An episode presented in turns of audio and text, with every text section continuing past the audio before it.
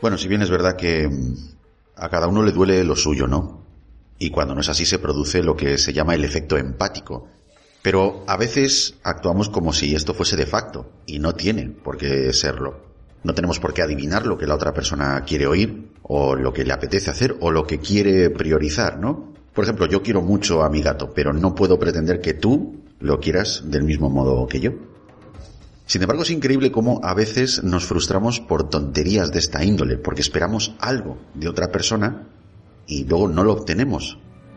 Pasamos mucho tiempo empeñados en que, que otra persona nos entienda y sufra por, digamos, las mismas cosas que nosotros.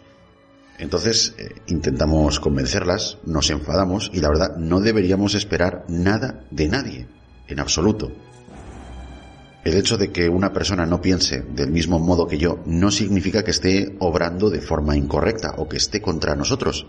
Como he dicho, a cada uno le duele lo suyo, y es que todas las personas somos diferentes, y las personas no tenemos dueño. En tu caso, tu gato o tu perro, tu hogar, tu coche, tu nómina o tus hijos. Tu mierda es tu mierda, no pretendas pasársela a otro. Pide ayuda si lo necesitas, mas no te enfades cuando no la obtengas. Nadie tiene la obligación de ayudarte o, de servir a tu propia causa porque es tuya y de nadie más. Puedes ganar menos este mes, tu negocio se puede ir a la quiebra, mañana incluso puedes dormir en la calle y a tu novia le puede dar por buscarse otro compañero, tu novia o tu novio. Y el mundo te aseguro que va a seguir girando, no se va a inmutar, la vida va a seguir, todo va a continuar, esa es la realidad. Vale, al resto de mortales le va a dar igual, te lleven los demonios o te lleven los ángeles. Una cosa es cierta, el mundo seguirá dando vueltas contigo o sin ti. ¿Sabes eh, lo que de verdad importa? La gente que se mantiene a tu lado. No la que dice que va a estar a tu lado. Los que no te abandonan. Los que te ayudan a crecer, digamos. Son los que te dan eh, consejos que seguramente no te va a gustar oír. Esa gente suele ser agradecida y además es muy peculiar porque vienen cuando no les llamas.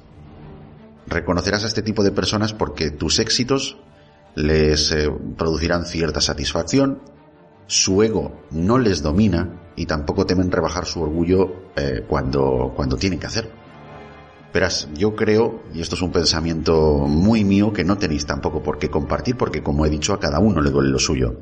Pero verás, pienso que hay tres tipos de personas. Están los que restan, que son las personas que se acercan a ti tratando de sacar algo. Todos conocemos alguno de estos porque la verdad es que abundan. Este tipo de, personas son las que no te hacen ningún favor. Es más, te recomiendo deshacerte de ellas lo antes posible. Sácalos de tu vida ya, porque si no aportan, están restando. Luego están los neutrales. Este tipo de gente son los que, eh, veréis, no aportan nada a tu vida, pero tampoco sacan nada de ti. Por eso son neutrales. Bueno, pues igualmente sácalos de tu vida. Sé que parece cruel, sé que igual alguno de vosotros estáis pensando, jo, qué mal está esto, ¿no? Pero recuerda que quien no aporta nada, tampoco está beneficiando. Y yo creo que las relaciones de amistad, las relaciones de cariño, las relaciones incluso de negocios, ambas partes tienen que aportar. Si no aportan, están gastando tu tiempo, con lo cual están restando. Y luego por último están las personas que suman. Y esas personas, eh, pues realmente son las que enriquecen tu vida incluso con el detalle más irrelevante. Como una conversación, mismamente. Una conversación puede enriquecer mucho. Esas personas consiguen, aún eh, sin querer, aún sin pretenderlo, que evoluciones de una forma positiva. Verás, se generan en ti una serie de condiciones que te hacen avanzar en tus valores, que te hacen tirar hacia adelante te aportan quizá lo mejor de ellos y no temen arriesgarse a que tú les decepciones. Generalmente de ellos se obtienen buenos ratos, eh, a la par que ellos también obtienen buenos ratos de nosotros. Como te he dicho, es un tipo de, relación que obtiene feedback, obtiene un retorno y eso es bueno. Si sabes identificar a estas personas, son precisamente eh, los que debes de conservar. No debes de perderlos, manténlos a tu lado porque vas a obtener un beneficio y ellos de ti. Y eso se traduce en progreso. Eso sí, nunca niegues a nadie la oportunidad de demostrar a cuál de estos grupos pertenecen. Esto es un consejo que yo te doy a ti, pero que previamente me dieron a mí antes. no es una cosa que sea exclusiva mía y seguramente que hay alguien, alguien muy cercano que te haya dicho algo similar. Es bueno seguir este consejo. Y además, yo debo decir que a mí me lo dio una de esas personas que, como te he dicho, suman. Sin embargo, yo también tengo que caer un poquito en la sensatez y decirte que no me considero una persona que sea digna de dar consejos, porque verdaderamente muchos de los consejos que doy, pues como toda persona, no los sigo. y esto, además, soy consciente de ello. También ha quedado claro que en el tiempo que llevas escuchándome hablar, no solamente en esta introducción, sino a lo largo de todo este podcast de la fricoteca, una cosa tienes que tener clara. Yo hablo mucho, pero generalmente no hay que hacerme ni caso. Bienvenidos a la fricoteca. Comenzamos. Sargento. ¿Qué coño ha pasado? No me escucharon. El pueblo estaba limpio. Esta gente es inocente. Son unos jodidos traidores. En cuanto te vuelves, te apuñalan por la espalda. Sargento. Voy a licenciarme. Y quiero volver vivo a casa.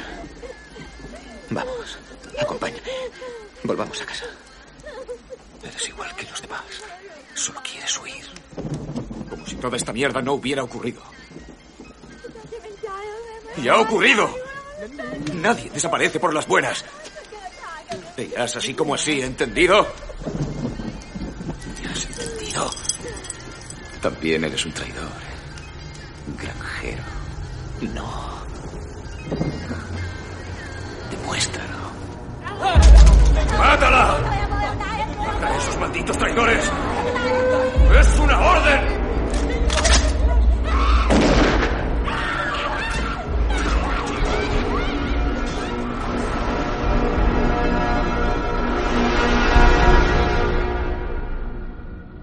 Muy buenas, frigototes. Eh, bienvenidos a este podcast en el que se desgranan las mejores películas que han visto nuestros ojos. Y dado el trepidante título de acción, los protagonistas del film y el director que la perpetra, hoy vamos a hacer este programa a las personas más adecuadas de la podcastfera para hablar de un título de acción. No hay mejor posibilidad para ello que un trío de contertulios formado por dos titanes como son los perpetradores de claqueta y acción, dos amigos míos. Por un lado, tenemos a Mari Carmen. Muy buenas, Mari Carmen, bienvenida a mis dominios. Buenas, Iñaki, es que estoy súper emocionada de estar aquí, porque esto es como ir a los Oscar casi. bueno, pues eso está bien, espero que te lo pases muy bien. Oye, una pregunta, ¿la película te ha gustado? Hombre, a ver, que es... Claro que me gusta. Me va a gustar si es de mi época, si con esta yo tenía fantasía. bueno, pues ya me alegro, ya me alegro porque no hay nada mejor que hablar con alguien que ha disfrutado la película y que no la ha visto muy a su pesar, ¿vale? Así que ya de, por de pronto vamos bien. Y por otro lado tenemos a el gran Berto. Berto, compañero, ¿cómo estás? Muy buenas. ¿Ves, María? Si se presenta alguien, aprende un poco. ¿Ves? Diciendo buenas palabras. Yo no ¿Qué dices, Mari? ¿Qué dices, Mari?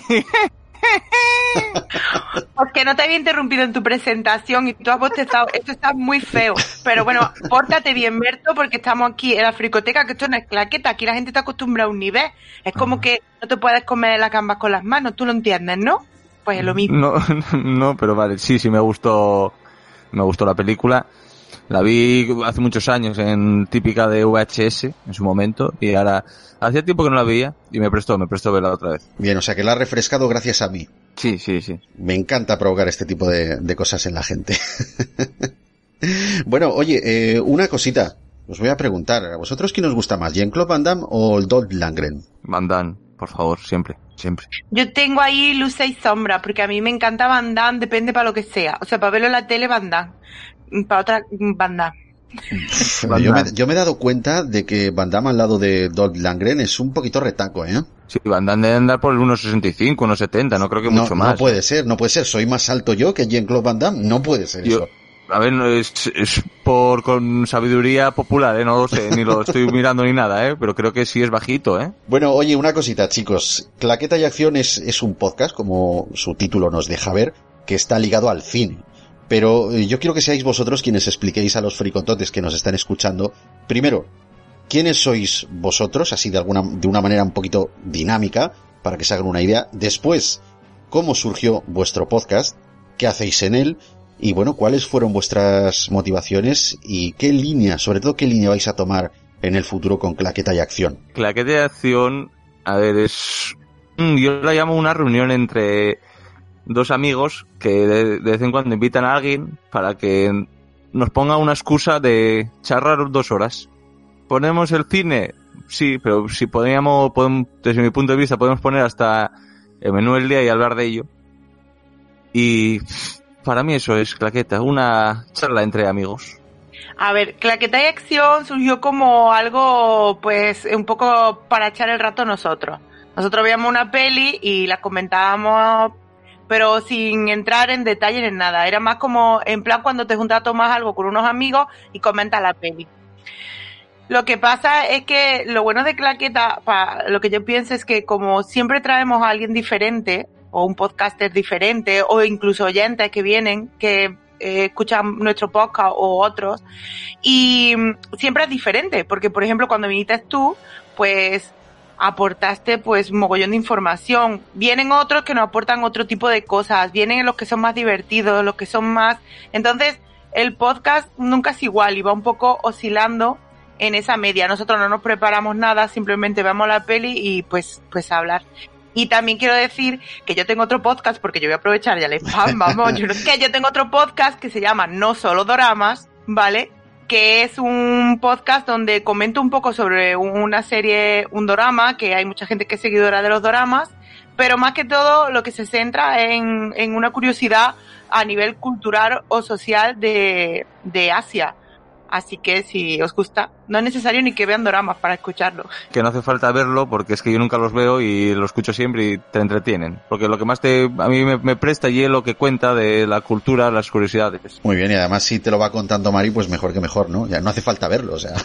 y ahora permitidme el atrevimiento, por favor. A mí me gustaría resaltar que Claqueta y Acción, lo primero, tiene un título muy bien escogido que a mí me remonta a un par de revistas, no sé si esto lo sabéis, un par de revistas que yo me compraba asiduamente hace unos cuantos años. Eh, y, bueno, yo esto os lo quería comentar porque la otra vez que me invitasteis vosotros a vuestro programa no tuve ocasión de, de. Y cuando finalizamos la grabación dije, ay, esto se lo tenía que haber dicho, ¿no? Entonces, bueno, me, me recuerda, como os he dicho, a, a, dos revistas que yo me compraba asiduamente. Una de ellas es una revista especializada en cine, concretamente en cine en formato doméstico que se llamaba sencillamente Acción. No sé si la llegasteis a conocer, pero era muy interesante. Sí, te, regalaban pósters, eh, siempre dos pósters, y la tenía yo, la coleccionada cuando no, esa, esa no es, la estás confundiendo ah. precisamente con la otra. Ah, vale. La otra revista a la que, a la que estoy haciendo referencia, porque hay dos que, que me recuerdan a ello. La otra es la que tú me estás eh, mencionando, la que estás aludiendo, Berto, que esa se llamaba eh, Cine y Vídeo Acción. ¿Vale? Es que ahí está un poquito la confusión de, ah, del pues tema. no lo sabía. Porque se llamaban muy parecidas. Entonces, una sencillamente es Acción, que era de cine en formato doméstico. Yo recuerdo más que era una revista que a mí me tenía pilladísimo, porque todo lo que iba saliendo en DVD, todos los estrenos, todo lo que iba a venir, incluso empresas que se dedicaban a, a convertir tu casa en un salón de cine. O sea, todo lo relacionado con el disfrute del cine en casa estaba en la revista Acción, una revista que no sé si se sigue publicando.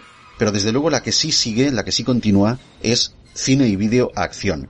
Que esa ya era una revista un poquito más que te contaba los estrenos, que te daba fichas para Mm. fichas coleccionables de películas, que también, eh, como tú bien has dicho, también te incluía un par de pósters. Bueno, un par de pósters que yo siempre he dicho un póster porque era una elección. Tenías que elegir o una cara o la otra. Ya te podía dar dos pósters por separado, pero no, no. Te daba, te daba una opción. Te daba dos pósters, pero tú solo tenías una opción. A veces te hundía la vida esas cosas, ¿eh? No, pero te fastidiaba cuando tenías dos estrenos buenos ese, mes. Yo me acuerdo uno era El los Simios de Tim Burton y la otra parte era también otra película que me apetecía. Y yo cada semana iba cambiando, iba girando el póster porque es que si no te quedabas solo con uno. Es que bueno, en fin, eso era un claro reflejo de, un claro reflejo de la vida, que la vida es cuestión de tomar elecciones, amigos míos. Yo quería deciros eso, sencillamente, deciros que es, eh, quizá me atrae mucho de vuestro podcast porque os relaciono con este tipo de cine que a mí siempre me ha gustado, el cine que yo intento transmitir con mis podcasts y por eso el atrevimiento que tengo es precisamente en cierta manera decir que tanto Claqueta como la Fricoteca son algo así como, como dos podcasts que están hermanados en ese sentido, por lo menos así es como lo siento yo. Y esto os lo quería decir que me quedó pendiente la otra vez. Muchas gracias. Muchas joder. gracias. Fue un honor tenerte, que lo sepas, que a nosotros nos encantó y además sabemos que ha gustado mucho, que incluso hay gente que te ha escrito que escuchaba claqueta y no te conocía y, y, y ha descubierto un podcast como la fricoteca que luego le, que le encanta. O sea que nosotros, ya ves, encantados, tienen el conocimiento contigo, ¿no? Y quizá eh, la ignorancia con nosotros, pero el divertimiento. Bueno, son dos maneras diferentes de, quizá de abordar un, un mismo tema, pero yo creo que la, la labor de los podcasters, ¿no? Quizá al no estar ligados a contratos comerciales, qué menos que colaborar entre nosotros, por el amor de Dios. Pues sí. Porque además de Sí, ¿no? podcaster, amigos, que es lo más importante. Que gracias a esto nos conocemos muchos, eh, nos vamos a conocer en persona y de esto siempre surge una vista que es lo más bonito del mundo. Sí, porque además recordamos a los oyentes que tenemos las J-Pod ahí a la vuelta de la esquina y allí estaremos, estaremos todos, todos los Sí. que estemos y, y, y ¿cómo se continuaba esta frase? Todos los que estemos y... Todos y- los que y- estemos estaremos borrachos, pero seguramente muy felices. Así que uh, podéis ir a vernos. Venís a Villa Claqueta, así que cuidado, ¿eh? eh, ahí nos veréis menos comedidos y un poquito más dedicados a decir chorradas que tampoco viene mal. Sí. La vida son dos días, hay que decir, hay que disfrutarla. Sí, claro, aquí se viene a morir. Bueno, pues por si alguno no lo sabe, porque es que al fin y al cabo yo soy un mal educado y, y siempre soy el último en presentarme, incluso a veces se me olvida, pero bueno, para la gente que no lo sabe, que ya será extraño, pero bueno, yo lo digo, soy Iñaki Sánchez, soy un tío que ha visto muchas pelis y al que le gusta hablar precisamente de las pelis que ha visto, y a veces hablo por no callar, porque ¿para qué nos vamos a engañar? Esta vez le toca a Soldado Universal, una película de 1992 y como es correcto, es mi deber encender la alarma de spoilers. Y lo que a continuación sigue, como no, es el programa número 88 de La fricoteca. La fricoteca. La fricoteca. La fricoteca.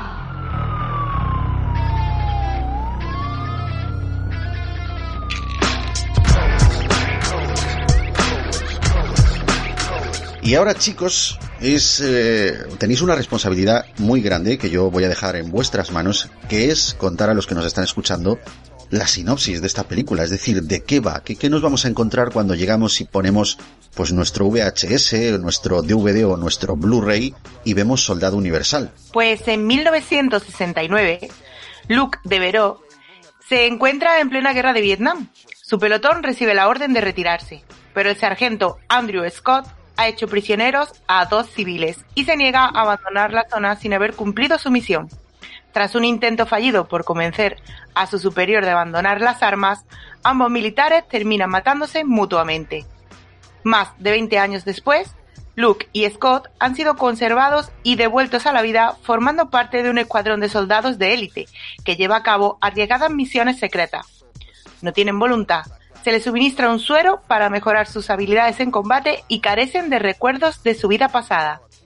Sin embargo, una misión desencadena un recuerdo late- latente en Luke, quien poco a poco va recobrando la memoria y tomando conciencia del tiempo que ha estado desaparecido. Por lo que, ayudando a una periodista, se propone buscar a sus padres y retomar su vida en la granja familiar. Por desgracia, Scott también ha recobrado sus antiguos recuerdos. Se ha hecho con el control del resto de, de soldados y parece empeñado en resolver el conflicto que tuvo con Luke en la guerra de Vietnam, por el cual emprenderá una implacable persecución sin descanso que solo acabará en un enfrentamiento decisivo entre ambos. Era un proyecto top secret del gobierno. Mételos en hielo, a todos. Diseñado para crear el soldado perfecto. Ningún hombre tendrá que volver a morir al servicio de su país. Conservado criogénicamente. Bien, muchachos, borrando la memoria. Desarrollado genéticamente. ¿Qué tal? Bastante feo. Muy gracioso, muy gracioso. Programado para obedecer. Estamos en la torre. Bien, allá vamos. ¿Quiénes son esos tipos? Tienen a 30 rehenes en la central eléctrica al pie de la presa. dicho que te calles! Estamos dentro. Fase 2. Esta es la tercera misión de éxito para el Soldado Universal. Pero surge algo. Con lo que no contaban. No obedece. GR-44, ¿me recibes? Al final de la misión dejó de actuar coherentemente. Dentro de la máquina hay un hombre. ¿Creías que el Pentágono permitiría la regeneración de soldados muertos? ¡Detengan a la chica! ¡Disparen si es necesario! Y solo necesita Verónica Roberts, de la CNA. un recuerdo ¡Ella no ha hecho nada! Para despertarle. ¡Vamos, acelera! Traidor. Soldado universal. ¿Qué demonios te han hecho? No lo sé. Pero lo averiguaré. A uno no pueden controlarlo. Prepárate. Al otro. No pueden detenerlo. Esta misión se ha anulado. De ahora en adelante yo daré las órdenes. Les daré una lección a todos. ¿Tienes ganas de juerga? Las mejores armas del futuro se han declarado la guerra mutuamente. Jean-Claude Van Damme, Dolph Lundgren, Soldado Universal. ¡Alto! ¡Es una orden! Un enfrentamiento que estamos eh, deseando volver a ver. Yo por lo menos me encanta esta película y, las escenas finales es que son como un clímax muy, muy gocho. No sé si os pasa a vosotros lo mismo. Sí, a ver, es muy típica, bueno, a ver, esta película es muy típica de Jean-Claude. Es que son muy parecidas todas las películas y siempre el, el combate final es espectacular. Siempre, a mí me encantan. Pero, bueno, Pero no sí, solo porque sea de Jean-Claude Van Damme, sino porque es muy típica 90, bueno, esta es de los 80, pero es muy típica el estilo de películas que se hacían en ese estilo, en lo que el protagonista hacía un pequeño viaje y al final de la peli el desenlace era como la batalla final eh, y era muy importante. No como quizá muchas veces ahora que las películas ya empiezan muy arriba. Era un tipo de narrativa bien distinto y además era una tendencia. Daos cuenta que a finales de los 80 y principios de los 90 los héroes de acción yo creo que es donde alcanzaron su máximo apogeo. Es una tendencia que ya venía un poquito arraigada en el cine de... No sé si recordáis esta película, Bullet. El coche de Steve McQueen. Efectivamente, efectivamente. Bueno, pues yo, yo diría que Steve McQueen ya era el primer héroe de acción que ya pudimos ver en, en la gran pantalla como tal. A ellos se le sumó Charles Bronson, que a mí nunca me gustó nada, pero bueno. Coincidimos. Ver a ese señor mayor con bigote dando tollinas, pues no sé. No lo, yo crecí en los 80, bueno, crecí no, yo nací en los 80 y crecí viendo películas del Schwarzenegger y, tío, a mí no me compares a la presencia que imponía Choache Hombre, el tío con gente como Charles Bronson. Entonces yo creo que es, quizá por eso se tomó un poquito más en serio lo que es la apariencia física de los héroes de acción, ya un poquito ya petados de gimnasio, mazados, con cara de mala hostia. Decías, eh, uy amigo, me cojo los cojinetes un poquito porque aquí viene, aquí viene algo gocho, algo bestia. Sin embargo, gente como Charles Bronson pues no me transmitía las mismas inquietudes, ¿no? Y bueno, pues vamos a hablar un poquito de los personajes que componen esta película, no todos, sino lo, los principales, ¿no? Digamos sobre cuyos hombros descansa el avance de esta película. Y hay que decir, ante todo, que en 1992, que es cuando se grabó esta película, Carolco Pictures es quien la, quien la produjo. También una productora que también tiraba muy por ahí, ¿no? Muy por el cine de, acción. Entonces la produce, la distribuye para TriStar Pictures, la cual se coordina con su filial en nuestro país, que era la Columbia TriStar Films de España, para hacerla llegar a los estudios barceloneses de Sonobloc, unos estudios pues bastante importantes que doblaban muchas películas y que aún lo siguen haciendo. Aquí es doblada al castellano para su difusión en las eh, salas de cine y posterior distribución en otros formatos, que bueno, ya hemos hablado de ellos, ¿no? El VHS y, y demás.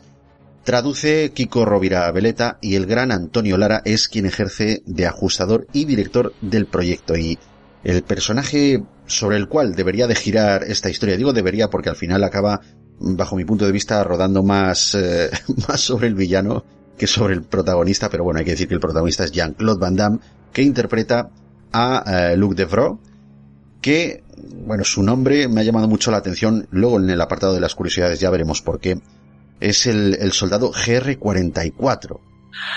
Pues Debro, este personaje, pues como he dicho antes, el asignosi era un soldado que luchaba en la guerra de Vietnam y que lo único que quería era, pues, que terminara la guerra para volver a casa.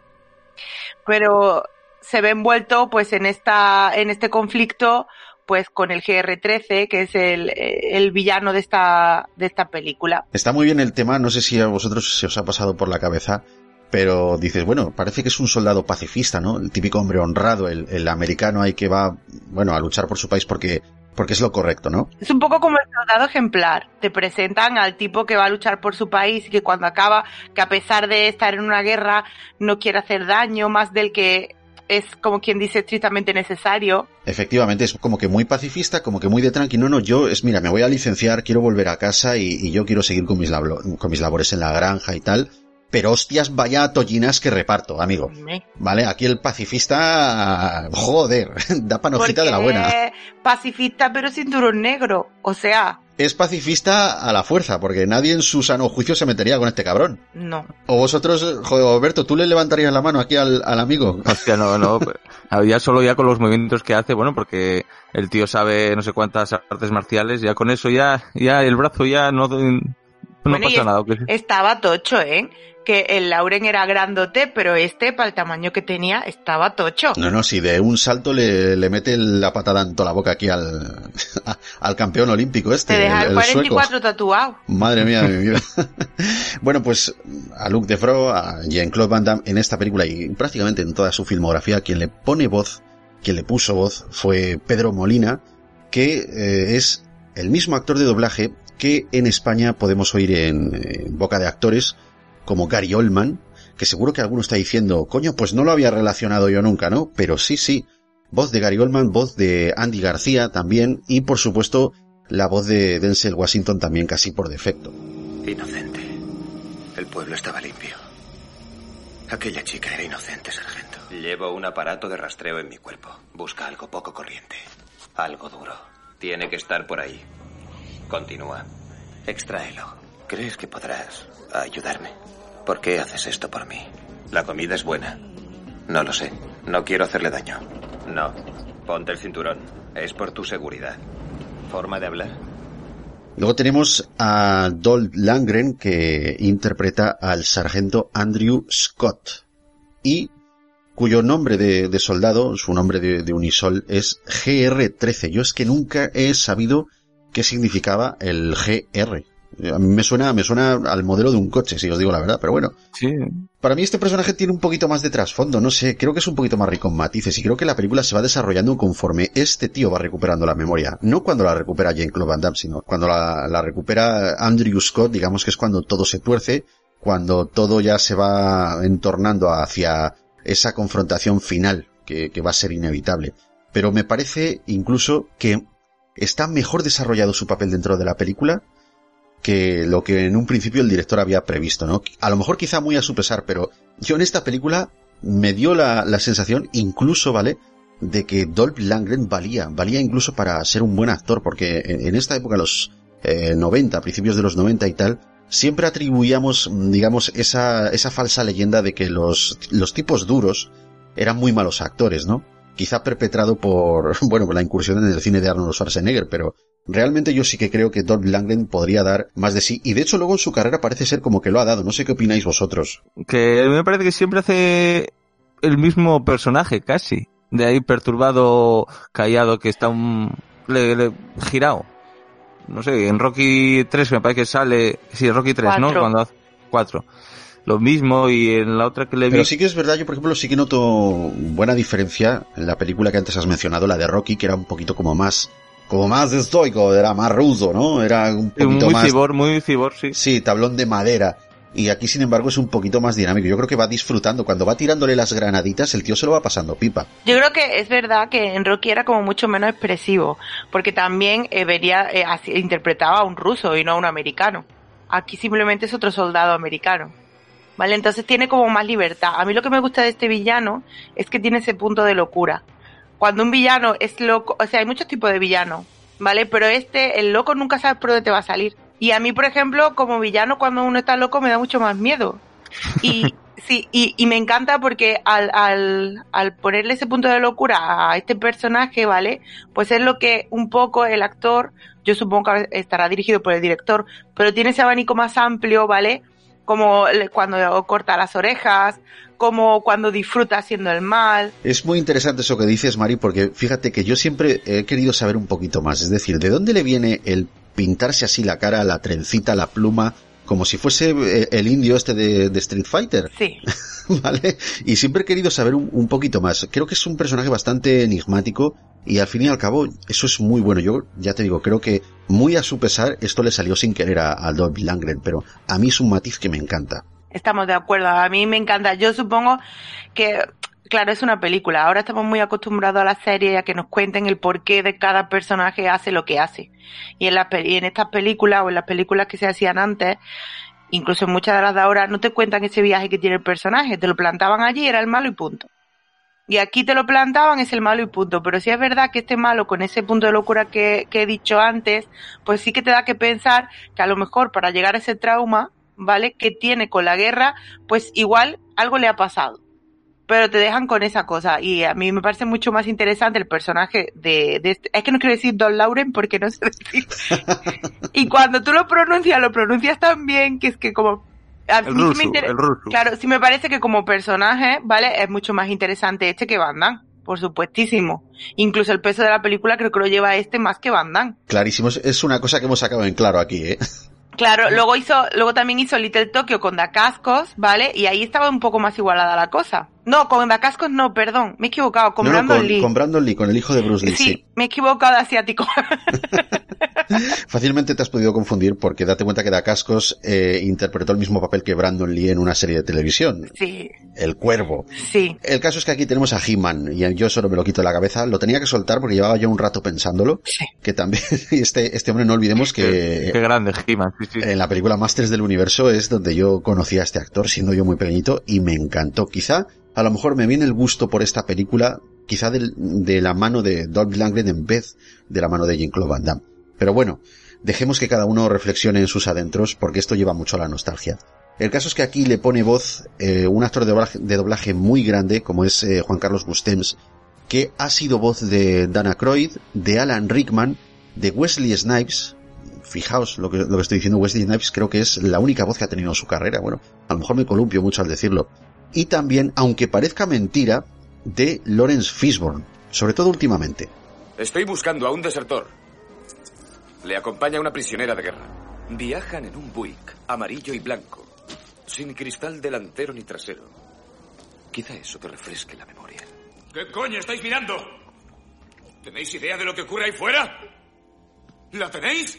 Pues yo estoy luchando ahí. Si no le rompes el culo al enemigo, debes besárselo. Me gusta partir cabezas. Solo así ganaremos esta jodida guerra. Esos cerdos, esos traidores amarillos son unos cabrones. Y yo, el sargento Andrew Scott del ejército norteamericano, les va a dar un escarmiento. A todos.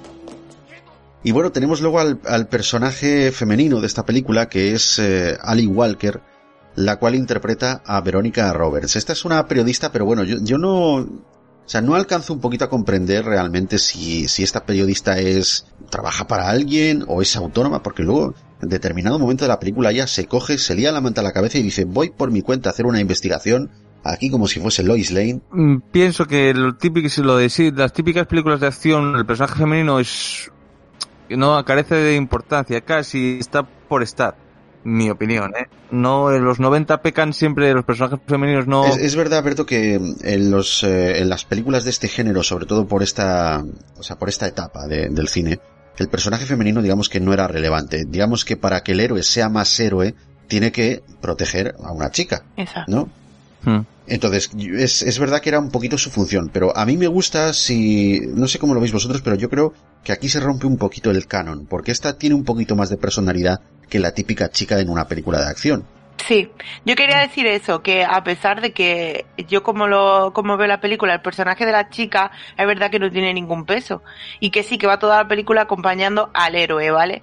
Pero no es la típica chica a la que hay que salvar todo el tiempo, ¿vale? Es una chica que, to- que toma decisiones y que básicamente es más ella la que le está ayudando a él y lo salva a priori, porque es ella la que le pisa el acelerador, es ella la que lo saca de muchos embrollos y que al final sí cumple la función de que él, entre comillas, la salva, pero sí, sí, eh, dentro de todos los estereotipos que solía haber en este cine de los 80, los 90, le han puesto la chica mona, pero incluso en cánones de belleza, ¿vale? No era la típica tía super mega buenorra, no sé si me entendéis, es súper guapa, pero, pero no era ese tipo. Luego, Sí, pero digamos que no tiene una presencia, un atractivo abrumador, sino que es un poquito más de, de estar por casa. exacto, Pues está muy bien porque os daos cuenta que, que aquí ya empezamos un poquito a cambiar el chip, porque en el cine también se reflejan mucho lo que vienen siendo las inquietudes de la sociedad que, que consume estas películas. Y es interesante apreciar este matiz, que aquí se empieza a romper un poquito con ese canon de, regal- de relegar a la mujer, digamos, a un segundo plano. Y aquí tiene más presencia y más personalidad, incluso, y vuelvo a repetir, que Jean-Claude o por lo menos a mí me lo parece, lo cual es, es un punto positivo. Le tengo mm, buen recuerdo y eso, va, pues es que no está tan ninguneado en esta película, va. A mí me parece que tiene bastante, es el típico héroe americano. El bueno, que no sabe nada y parece el caso Born cuando se acuerda sí es muy caso Born Sí. pero pero no sé a mí me gustó eh es que me gustó por eso más que no Es le el, caso, el, caso, el caso Bourne podría haber estado, eh, puede estar inspirado, no lo sé, seguramente en esta película. Porque es básicamente la premisa igual, son super soldados. ¿Creéis que Jason Bourne es un unisol? ¿Creéis que el caso Bourne es un spin-off de Soldado Universal? Mira, acabo de Podría descubrir otro Mari. Podría serlo perfectamente, la premisa es la misma, es un super soldado que pasa lo que sea y eh, eh, en este momento el soldado va por libre y todo el mundo intenta atraparlo. Bueno, pues eh, ahí dejamos que los oyentes nos digan a ver qué opinan ellos. Desde luego yo sí que creo que con un David Goyer, con un guionista de estos que, que le da muchas vueltas al coco, nos hilan una cosa con la otra y nos vuelan la cabeza, ¿eh? Eso está claro. Sí, sí. Bueno, pues aquí a la señorita Ali Walker en esta película le puso voz eh, Concha García Valero, una actriz de doblaje ya desaparecida, pero con una voz que nos es muy familiar, que nos ha acompañado en los 90, en muchos años, con, con voces que ahora vamos a descubrir. Por ejemplo, la voz de Joan Cusack fue la de Concha García Valero en nuestro país. Por supuesto, la voz de Courtney Cox en la serie Friends, sin ir más lejos, aunque también en muchas, Sí, sí, sí. en muchas otras eh, obras audiovisuales. La voz de Christine Scott Thomas también casi por antonomasia, al igual que la voz de Madeline Stone. ¿Cómo puedes estar tan calmado? Tus compañeros nos han disparado munición suficiente para destruir Europa. ¿Y tú ahora te pones a reñirme por el cinturón de seguridad? Está bien. Bueno, de acuerdo, me lo pongo. ¿Lo ves? Ya está abrochado. Bien, oye. Señor Top quiero respuestas, ¿de acuerdo? Veamos. En primer lugar, me gustaría saber cómo puedes empujar un coche imprimiéndole esa velocidad. Además, utilizas el hielo como la gente las tiritas. Y, y vas y atraviesas las paredes como si tal cosa. Siento decírtelo, pero no es un comportamiento humano normal. ¿Quién demonios eres? ¿De dónde coño vienes? Porque parece que eres de otra galaxia. Sinceramente, no comprendo esa forma de hablar que tienes. Y llegamos a Jerry Orbach, que es eh, el, actor que encarnó al doctor Christopher Gregor. Y aquí vosotros quizá me echéis la bronca, diréis, bueno, pero ¿y este tío que pinta en la película? Bueno, pues para la corta intervención que hace es el punto de inflexión donde nos deja ver un poquito de qué va todo esto. Porque sin este tío, sin que este tío nos diga, no, no, es que empezamos a experimentar con ellos, es que empezamos a meternos, eh, a meter los cadáveres en frío y tal, no sé qué, es el que hace la investigación. Y si no es por este tío, a lo mejor no nos enteramos ni, ni, ni de la mitad de qué va todo esto. A este señor hay que darle las gracias de que hayamos podido ver a Jean-Claude Van Damme en esta película como su madre lo trajo al mundo, lo cual jamás lo olvidaré. Así que para mí es, le pongo un altar yo a este hombre. Pero sí es verdad que como personaje es el que tiene el punto de inflexión, porque sin él no se hubieran creado los Unisol. Es el médico que inicia todo ese proceso y toda esa investigación, ¿vale? Para convertirlos en super soldados. Y como dice que acelerando los tejidos, pues descubre que, que se van regenerando y que puede volver a la vida. Pues tú lo has dicho, vamos, eh, es que no hay más, está bien explicado. No, que no claro sé, que me tienen sobrevalorada, ¿sabes? Pero yo soy un montón. no, no sé, será que te tienen infravalorada, porque Ah, bueno, pues eso también. No, no, está sobrevalorada. está las dos cosas, ¿no? Solo decir que es el personaje del padre de Baby, de, de- Sí. eh, ¿cómo se llama? Dirty Dancing. Y que hace de poli malo en Nomocop. Es el Nomocop. Pues eh, fíjate, el desaparecido Ernesto Aura, que es, pues, vamos, como os he dicho antes, eh, bueno, eh, era, era un crack en el tema del doblaje y también eh, dirigió muchos proyectos de doblaje en su día. Aquí le pone voz a Jerry Orbach, al doctor Christopher Gregor, pero era la voz por antonomasia de Arnold Schwarzenegger durante prácticamente toda su filmografía.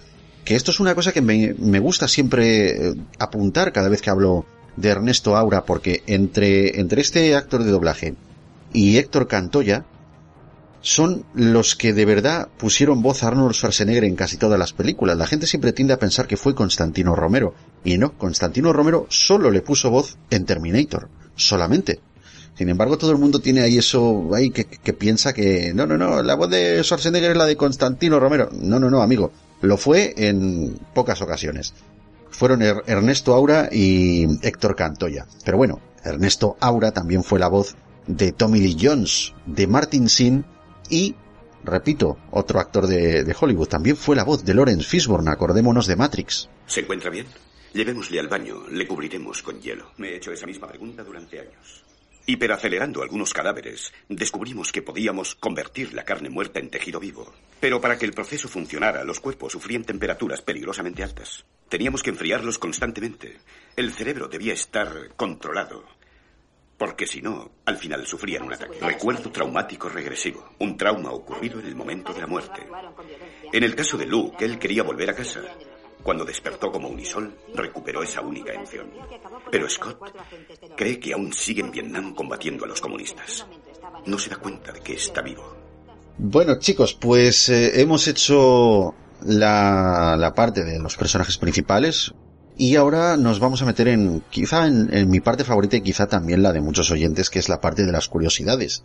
Así que de buenas a primeras, el director de esta película no iba a ser eh, Roland Emmerich, sino que iba a ser Andrew Davis, quien nos dio tiempo después otros títulos de, bueno, thriller de acción, como por ejemplo El Fugitivo, o Daño Colateral, Fugitivos del 93, Daño Colateral es de 2002. El director tuvo varios problemas con asuntos del guion y ciertos retrasos en la preproducción, cosa muy habitual por aquel entonces, que, bueno, pues hicieron que al final abandonase el proyecto, dijese, yo de aquí me largo, porque aquí había mucha gente que terminaba hasta los mismos cataplines, ¿no? Entonces ese mismo año terminó estrenando Alerta Máxima en, en 1992, como hemos dicho. Alerta Máxima, aquella película protagonizada por Steven Seagal, ¿no? Lo sabemos. No me gusta Steven Seagal. Steven No Seagal solo tiene dos pelis buenas, ¿vale? Es Alerta Máxima y la Son de... todas iguales. Y la de... Cocinero que- y, difícil de matar, ¿vale? Es, es maravilloso. Alguien que antes había sido algo y de repente le pasó algo y es otra cosa. Y Ya, pero que- recuerda, siempre es igual. Un antiguo policía era, un no sé qué era, siempre es igual, no me gusta. Igual. Steven Seagal era la puta caña, pero a mí nunca me gustó. Bueno, pues este, este director, Andrew Davis, ya había trabajado además con Steven Seagal en el 88, así que quizá por ello eh, tomó la decisión de abandonar porque ya tenía el otro proyecto medio cogido, ¿no? En el 88 había, había rodado con Steven Seagal por encima de la ley. Entonces, la productora contrató a Ridley Scott para dirigir Soldado Universal.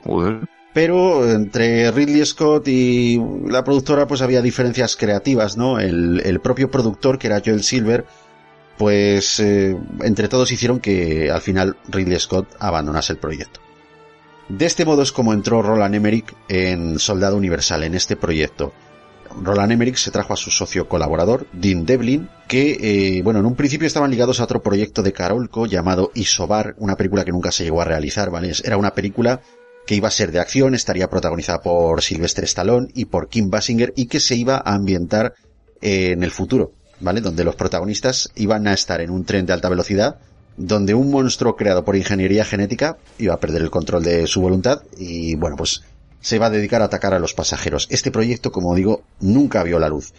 Entre otras cosas porque Roland Emmerich y Dean Devlin se marcharon de ahí. Al final este proyecto pues cayó eh, sobre este dúo de, cineastas y se vio involucrado en la producción de Soldado Universal, pero seguía teniendo las mismas diferencias creativas que había tenido Ridley Scott y que había tenido Andrew Davis, todas debidas a la, la falta de libertad que la compañía imponía al retocar el guion que había sido escrito por Jim Ulls. O sea, la compañía empezaba a toquetear sobre la producción y cuando empiezan a surgir estas cosas es muy habitual y es muy fácil que los directores pues se, o sea, se quemen y al final pues no continúen con estas cosas. Pero bueno, el caso es que ya tenemos aquí a Emmerich y a Diblin y Diblin quería usar otro guion que había escrito Steven de Souza para hacer modificaciones importantes que definían otra línea narrativa. El punto clave para, tanto para Emmerich como, como para Diblin fue meter el dedo en la herida de la productora, ¿vale? En la cancelación precisamente de esta película que os he mencionado, la de Isobar, porque la Carolco, eh, bueno, pues eh, contaba, digamos, eh, con que eso iba a ser un blockbuster, un revienta taquillas y al final se les cayó.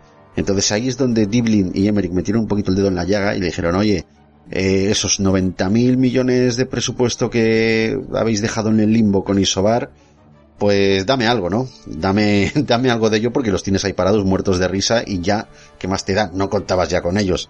Así que aprovecharon la debilidad momentánea de Carolco para escribir este guion que ya os he mencionado, un guion que según ellos compensaría el vacío dejado por la, por la película de Isobar, y la productora terminó por conceder un presupuesto de 23 millones de dólares a Soldado Universal, bastante más de lo que les iba a otorgar en un principio.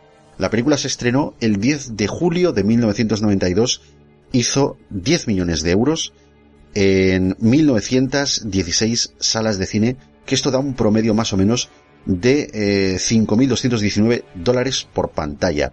Ese fin de semana alcanzó el segundo lugar en la taquilla estadounidense, convirtiéndose, pues bueno, un éxito moderado, porque las películas de Jean-Claude Van eh, no reventaban la taquilla, pero al final acababan siendo éxitos, ¿no? Y, y sentaban muchos culos en las butacas. En el extranjero, donde fue mucho más popular, se estrenó directamente en el primer puesto de la taquilla, con más de 56 millones de dólares, haciendo una recaudación total, ¿vale? Si sumamos todo esto, tenemos 102 millones de dólares para una producción que, como he dicho antes, había costado 23.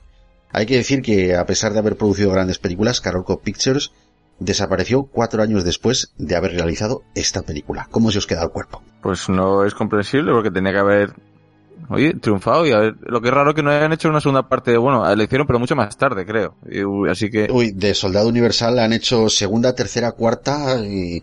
Pues ya, ya, no, ya no las he visto, ¿eh? yo me perdí la segunda, pero creo que tardaron bastante en hacerla. Ah, tiene, tiene una segunda parte de serie B sí. que iba a ser un prototipo para una serie de televisión. Mm. Y al final, por eso, bueno, la película cambia el actor protagonista y todo eso, pero bueno, luego sí que es verdad que tiene una segunda parte oficial, Soldado Universal. Pero ya sí, te digo, con... segunda, tercera y tal, en la que ya empezamos que sí he clonado a este, he clonado al otro. Yo no las he querido ver, de verdad. Yo, esta película me dejó muy buen sabor de boca mm. y no quiero ver bizarradas, tío. Me quedo con esta en el recuerdo y punto. es lo mejor. Hay que decir que yo no soy tan tiquismiquis y creo que las vi todas, ¿vale? Pero sí decir que, aunque, por ejemplo, Jean-Claude Van Damme, como has dicho antes, no, no recababa un gran éxito en el cine, aunque sí, la gente iba a ver sus pelis, yo creo que es que las pelis de Jean-Claude Van Damme, o sea, en los videoclubs era donde arrasaban. Sí, sí, eso es Porque cierto es un, una época además de donde los videoclubs estaban en todo su auge y donde mucha gente, por ejemplo en mi caso, que no teníamos cine donde vivíamos, nosotros nuestra única manera de ver una peli era ir al videoclub, así, y ahí, pues que salía, era como los actores fetiches de acción, o sea, Van Damme, Schwarzenegger, eh, Stallone. Es que digamos que antaño, si os dais cuenta, el tema de los videoclubs tenía cierto glamour cinematográfico, ¿eh? Sí. Y ya es una cosa que, que, yo echo de menos muchísimo. Sí. Yo tengo, tengo un colega que todavía tiene uno de los pocos videoclubs que, que quedan en España. Y, y, joder, a veces he pasado ratos comentando con él de, de, temas de estos y la gran época del videoclub murió en los 90. ¿Sabes qué pasa con los videoclubs? Pasa un poco como con las librerías, ¿vale? Tú al videoclub iba, ¿vale? Pero cuando tú conocías al de que normalmente era el que estaba más cerca de tu casa y al que solías ir mucho, acababas entablando esa pequeña eh, conversación con la persona que te alquilaba la película y que además siempre pues te comentaba curiosidades de la peli, ¿vale? No te, te, comentaba si estaba bien, si no, te recomendaba películas que no conocías, pues es un poco igual como las librerías, que tú vas a una librería y te puede recomendar el chico, te encuentras con alguien, es mucho más, eh, entablas como más conexión, ¿vale? Es más humano que ahora descargarte una película o verla en cualquier plataforma o un libro que te lo metes en el, que sí que es práctico, porque es mucho más práctico que tener 300 películas en tu casa o que ir y alquilarla. Ah, claro, pero ¿quién te cuenta las curiosidades? ¿Te, claro. Te las cuenta Iñaki en el podcast. Claro. Quiero verla ya. No, sí. antes tú ibas al videoclub, yo te iba a una tarde al videoclub y como mejor cogía dos o tres películas, para, a lo mejor para el fin de semana. Pero, y, pero te, me, me, echaba la tarde allí. Claro, pero igual nuestra mentalidad, o sea, la mentalidad que nosotros teníamos no es la misma mentalidad que tiene la gente ahora. Porque nosotros no vivíamos con tanta prisa ni exigíamos esa inmediatez que ahora, por ejemplo, te pueden exigir los jóvenes. Yo creo, Mari, que nos hemos ido haciendo consumistas con el tiempo. Sí. Pero entonces no lo éramos tanto. Sí. Siempre queremos ser el primero, el rápido, el ya, el ya. El acá de salir que no necesito saber para que no me lo cuenten. De lo que hemos hablado antes, que de una forma muy sutil, pues la película pues no, nos aparecen rostros conocidos. Uno de ellos, por ejemplo, es Michael J. White. Mi inglés es muy malo, ¿vale? Así que os podéis reír bien a gusto. De forma... es un conocido intérprete de películas de acción y es experto en artes marciales, que acabó teniendo mucho más peso protagónico en la secuela que en esta película. También tenemos a Ed Ross, que aquí interpreta al coronel Perry, fue un actor bastante prolífico que venía de interpretar al villano de Danko, Calor Rojo, o sea, que era la película protagonizada por Arnold Schwarzenegger y James Belushi y que también pudimos ver en la chaqueta metálica en 1987 como secundario de lujo. Es maravilloso este actor. A mí me gustó mucho cuando lo vi en Soldado Universal y sí es cierto que para mí es uno de los mejores de la película. ¿Cuál es? Es que claro, yo por nombres lo siento. Es Ed Ross, el que hace de Coronel Perry. Al que le mete un tiro en la cabeza a Dolph Lundgren. Vale, el viejete, sí, el, el, como el jefe, que dice el que, vale, sí, vale. Que le mete el tiro en un ojo, o sea. Sí, sí, que según pum, pam, Sí, sí. Qué, qué maravilla de puntería de soldados. Porque aquí no han cogido soldados con miopía, ¿tú me entiendes? Aquí ven todo estupendamente. ¿Tú has visto los americanos lo que hacen con una pelota y con un palo? O sea, se la tiran a mala hostia y, y le pegan con el palo. Sí, sí. Pues imagínate con una pipa. y sí, lo llaman deporte y lo y llaman... Lo, y lo llaman béisbol. que te da en el ojo, vamos, le, le ha tenido que depilar la ceja. eh, a este actor que hemos dicho antes lo hemos podido ver también en otras producciones de la época como Action Jackson de 1988, Arma Letal en 1987 o Dick Tracy en 1990.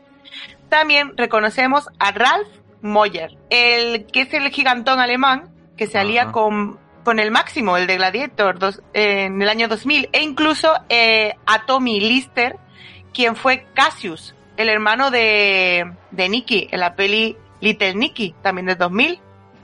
El enorme preso tatuado del ferry en El Caballero Oscuro, en 2008. E incluso también el presidente Lindbergh en El Quinto Elemento, en 1997. El Quinto Elemento la podemos hacer, Berto. No, y Little Nicky también. Hay que hacer las dos, ¿qué coño? Pues sí, aunque algunos, aunque los soldados son, son americanos, ¿vale? Algunos de los actores que interpretan, pues, que los interpretan son de origen extranjero, como por ejemplo Van Damme, que es el protagonista, que es belga, Laudren, que es sueco, o incluso podemos apreciar a soldados de origen asiático. Aquí esto me encanta. Van Damme utiliza aquí eh, un apellido francés, como es de Vero, algo que, pues, que en la época eh, el actor quiso convertir en algo más habitual para sus personajes, pero que solo consiguió repetir en Blanco Humano, de 1993, donde su personaje, que se apellida Boudreau, Boudreau, Boudreau, es que yo no di francés en el cole, Boudreau, Yo- y, y Soldado de Fortuna en 1998, donde aquí utiliza el apellido Lafeur. ¿A qué te lo he dicho bien? Lefebvre. Lefebvre.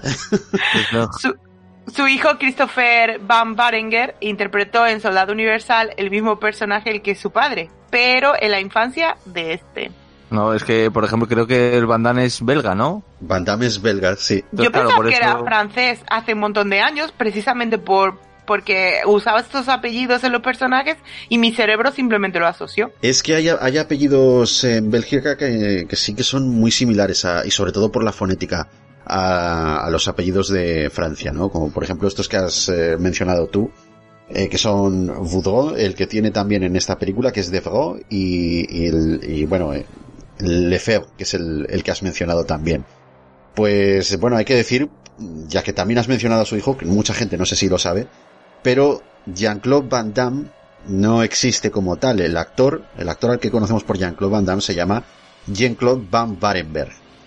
O sea, ese es su apellido real, que mucha gente, pues quizá esto lo desconoce, pero bueno, es, digamos que Van Damme era un apellido que ahí en, en Hollywood pues parece como que era más contundente, ¿no? Y es el que le aconsejaron utilizar y es el que ha empezado eh, a darle fama y así lo hemos conocido.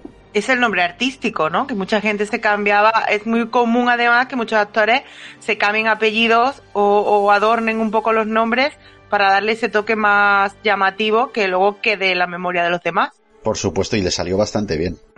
Y bueno, no- una cosa que es que los actores principales, que es lo normal, no usaron dobles, ¿eh? Para las escenas. Esto es una, esto es una cosa que, o sea, tiene muchísimo mérito. Sobre todo en esta época donde las hostias eran de verdad, aquí no había cromas.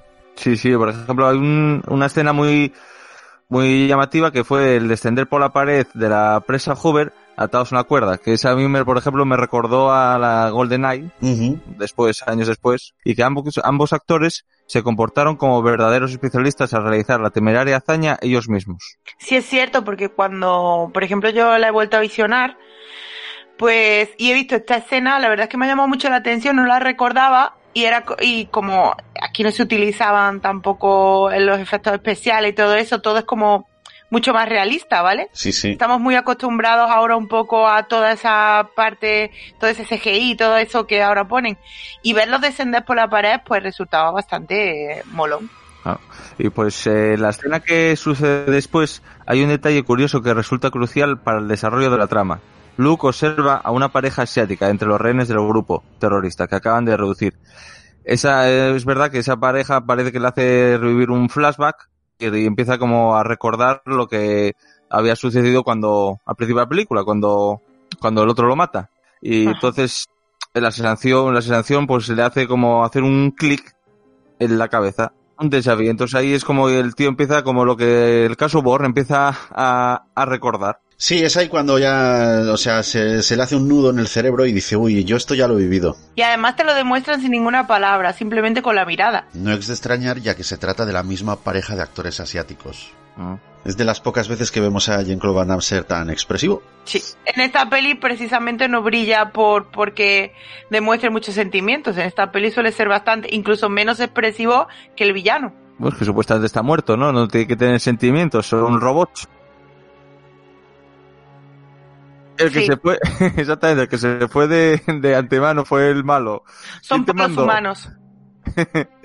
Pues por lo visto, durante la filmación de la película, los, protagon- los protagonistas entablaron una fuerte amistad, que se vio acentuada con la visita de Arnold Schwarzenegger en el set de rodaje, quien vino acompañado por Franco Colombo, otro amigo del austriaco, que en sus tiempos de culturista al que consiguió meter en cameos memorables en varias películas. En la primera película de Terminator, la de 1984, Ujú. hay una escena, un flashback en el que, bueno, pues Kyle Reese, el soldado que ha viajado a través del tiempo para salvar a Sarah Connor, Sí. está, digamos, teniendo una pesadilla con el futuro apocalíptico en el cual vive. Ahí está en una base y de pronto se cuela un Terminator, que es ese que vemos con, con esta ametralladora pesada y que le brillan los ojos, los tiene en rojo y tal. Mm, ah, sí. Ese era Franco Colombo. Ah, Mismamente, una, una de las intervenciones que le consiguió Schwarzenegger. mm. También tiene que decir que la escena inicial durante la guerra que está rodada, de- eh, o sea, fue rodada dentro de un campo de golf en Kingman, Arizona.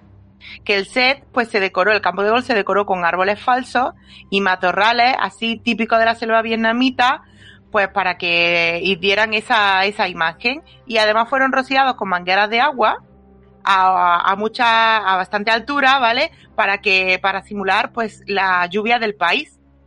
La escena además en la que Luke escapa con Verónica de la base fue filmada en el aeropuerto del condado de Mowe. Allí se adaptaron varios de los hangares para que para construir los decorados de los que luego sería el interior del camión militar que transporta pues a todos estos soldados que lo llevan allí pues como una nevera. Ese camión mola mazo, ¿eh? O sea, yo- madre mía, yo, yo ahora, mira, ya me gusta siendo de mayor, imagínate siendo pequeño, que jugaba ahí con los camioncitos. Además cuando apare- aparece uno que dice, ¡jo, menuda caravana van! en menuda caravana van esos. O sea, ya quisiera yo un camión de esos para recorrerme Europa. Si no recuerdo el camión cuando sale del avión a la película de Conner, Ah, sí, sí, sí, sí, mira, ahora que lo mencionas, sí, eh, vaya pasada. ese momento fue muy Conner. Sí, a mí me pareció que cuando van saliendo del autobús y les van chipeando, me pareció muy Conner. Sí, sí, solo falta Steve Buscemi por ahí de el loco la John. Cusack, John Cusack también. No, no, no, ese que no salga en las películas, por favor. Bueno, pues Van Damme y Schwarzenegger, o como me corrigió una vez un amigo alemán, es Schwarzenegger. Ay, que joderse. Pues eh, a mí me, me llamó mucho la atención un tráiler que vi una vez en catalán de Terminator, donde nosotros decimos Schwarzenegger, pero los catalanes dicen Arnold Schwarzenegger. ¡Oh! O sea, una cosa así que dije, joder, Pues- que dije, ¿quién es ese jambo? Sí, sí, es que a mí me lo dijo, es Schwarzenegger, igual que Suma, que eres Sumaja, Sumaja, pues Su- Schwarzenegger es Schwarzenegger. Ah. Pues, Schwarzenegger que no se quiso cambiar el apellido, que dijo que era Schwarzenegger, ya lo conocían por Schwarzenegger, y, y, y si era difícil pronunciar, Claro, pues el resto del mundo, Si no, Bueno. ¿cómo los van a conocer los del pueblo? claro, pues eh, estos dos ya se conocían antes porque habían coincidido en el rodaje de Predador. No llegó a salir cuando la película estuvo terminada, pero es quien iba a hacer del bicho. Lo que pasa que a mitad de, a mitad de rodaje Ah. tuvieron muchas diferencias creativas porque ponías a Schwarzenegger al lado de... Ah, perdón, a, Schwar- a Schwarzenegger. Schwarzenegger. Schwarzenegger. al, al lado del mini Van Damme, Claro, y no, no, se supone que el depredador debería ser más imponente, ¿no? Que, y, y bueno, pues al final les empezaron a cambiar las decisiones creativas y al final Van Damme acabó saliendo del proyecto y se puso al gigantón este para hacer de depredador. Sí, pues estos tres amigos intercambiaron diferentes puntos de vista acerca de las escenas de acción y su Asanaga les confesó su, su admiración por la implicación en técnicas de lucha, lo cual hacía que no necesitasen dobles y ello beneficiaba probablemente a la producción cine- cinematográfica, llegando a confesarles que le hubiese gustado protagonizar la película, no solo por la historia, sino también por tener la oportunidad de trabajar con Londeg, o como se diga, y Van Damme, de quienes se considera un auténtico fan. Seguramente en la época, todavía como no eran. es- o sea, yo cuando se grabó Soldado Universal no eran super mega estrellas. No, Entonces estaban, supongo- el- estaban subiendo, sí, sí. Claro, pero entonces supongo que el hecho de ahorrarse la pasta en dobles a, a- a lo- a la productora le vino de muerte. Hombre, yo comprendo un poquito lo que son las productoras de como la Carolco, decir, eh, bueno, esta gente, el caché que tiene, pues quizá no es tan elevado, pero tampoco es ninguna tontería. Y aquí si meto a lo mejor a, a- o sea, puedo meter a Van Damme, puedo meter a Langren, pero a Schwarzenegger no lo puedo meter porque se me va de presupuesto, porque Schwarzenegger sí que tenía un buen caché, o sea, quizá es, es normal. Estamos en la época donde estos tíos estaban ahí en la cresta de la ola, no es como ahora que ya tenemos los mercenarios y, y bueno, en fin, ya podíamos Qué haber visto maravilla hasta- los mercenarios. O sea, ya lo podíamos haber visto en los 90, esto hubiésemos flipado todos. sí. No, es que supuestamente ahora saben, ven que son amigos, pero yo, yo por lo menos en aquella época, yo pensaba que como, como eran rivales tenían que llevarse mal, pero no, por lo visto eran amigos. No, no, que va, si montaron el Planet Hollywood todos ellos, tío, hicieron ahí un negocio muy, muy chachi. Bueno, el director, eh, Roland Emmerich, que confesó que empezó a saber realmente lo que era ser director de cine cuando llegó a Hollywood y se puso al cargo de esta película. Porque el estilo de las películas de artes marciales, pues no eran lo suyo. Este director es alemán. Y apenas conocía el trabajo de Jean-Claude Van Damme cuando llegó hasta allí. Eh, el director suele utilizar en sus películas el número 44. Fijaos qué curiosidad. Aquí lo hace con el, eh, el nombre del protagonista, ¿no? Bueno, no el nombre, sino el número de soldado. Que recordemos que era GR44. Sí que se especula que ese GR que antes os dije, oye, pues de esto de dónde viene, parece lo de un coche, ¿no? Bueno, se especula, pero no lo puedo llegar a afirmar con seguridad, qué significa German Republic, ya que el director, como os he dicho, pues es de allí. Ah. Eh, luego el primer, el primer borrador de guion que se hizo tenía por título Crystal Knights, o sea, guerreros de cristal o caballeros de cristal o algo así. Bueno, pues esto tuvo que ser modificado por sus semejanzas con una producción italiana que, bueno, se, es de 1986, que era una especie de subproducto que intentaba imitar el estilo de Terminator. No sé si os suena, no sé si lo recordáis, pero bueno, esta película en concreto se llamó en España Destroyer, Brazo de No, Acero. A mí me No me suena un suena. montón. Pues no, a mí me sale torrente, brazo tonto de la ley, pero Pues no. no, no vas, no vas mal desencaminado porque eran un tipo de producciones italianas. Los italianos eran unos oportunistas por esta época, eh. Y aprovechando el éxito de Terminator, pues hicieron una cosita parecida. Bueno, una o varias, porque copiaban, plagiaban mucho este estilo también. Oh, y se les daba bien, qué coño, las cosas como son. Bueno, en esta película la historia trata sobre un soldado que es convertido en una especie de cibor asesino, también era muy manido por entonces, y bueno, resulta que mantiene algunos recuerdos como el protagonista de, de esta película.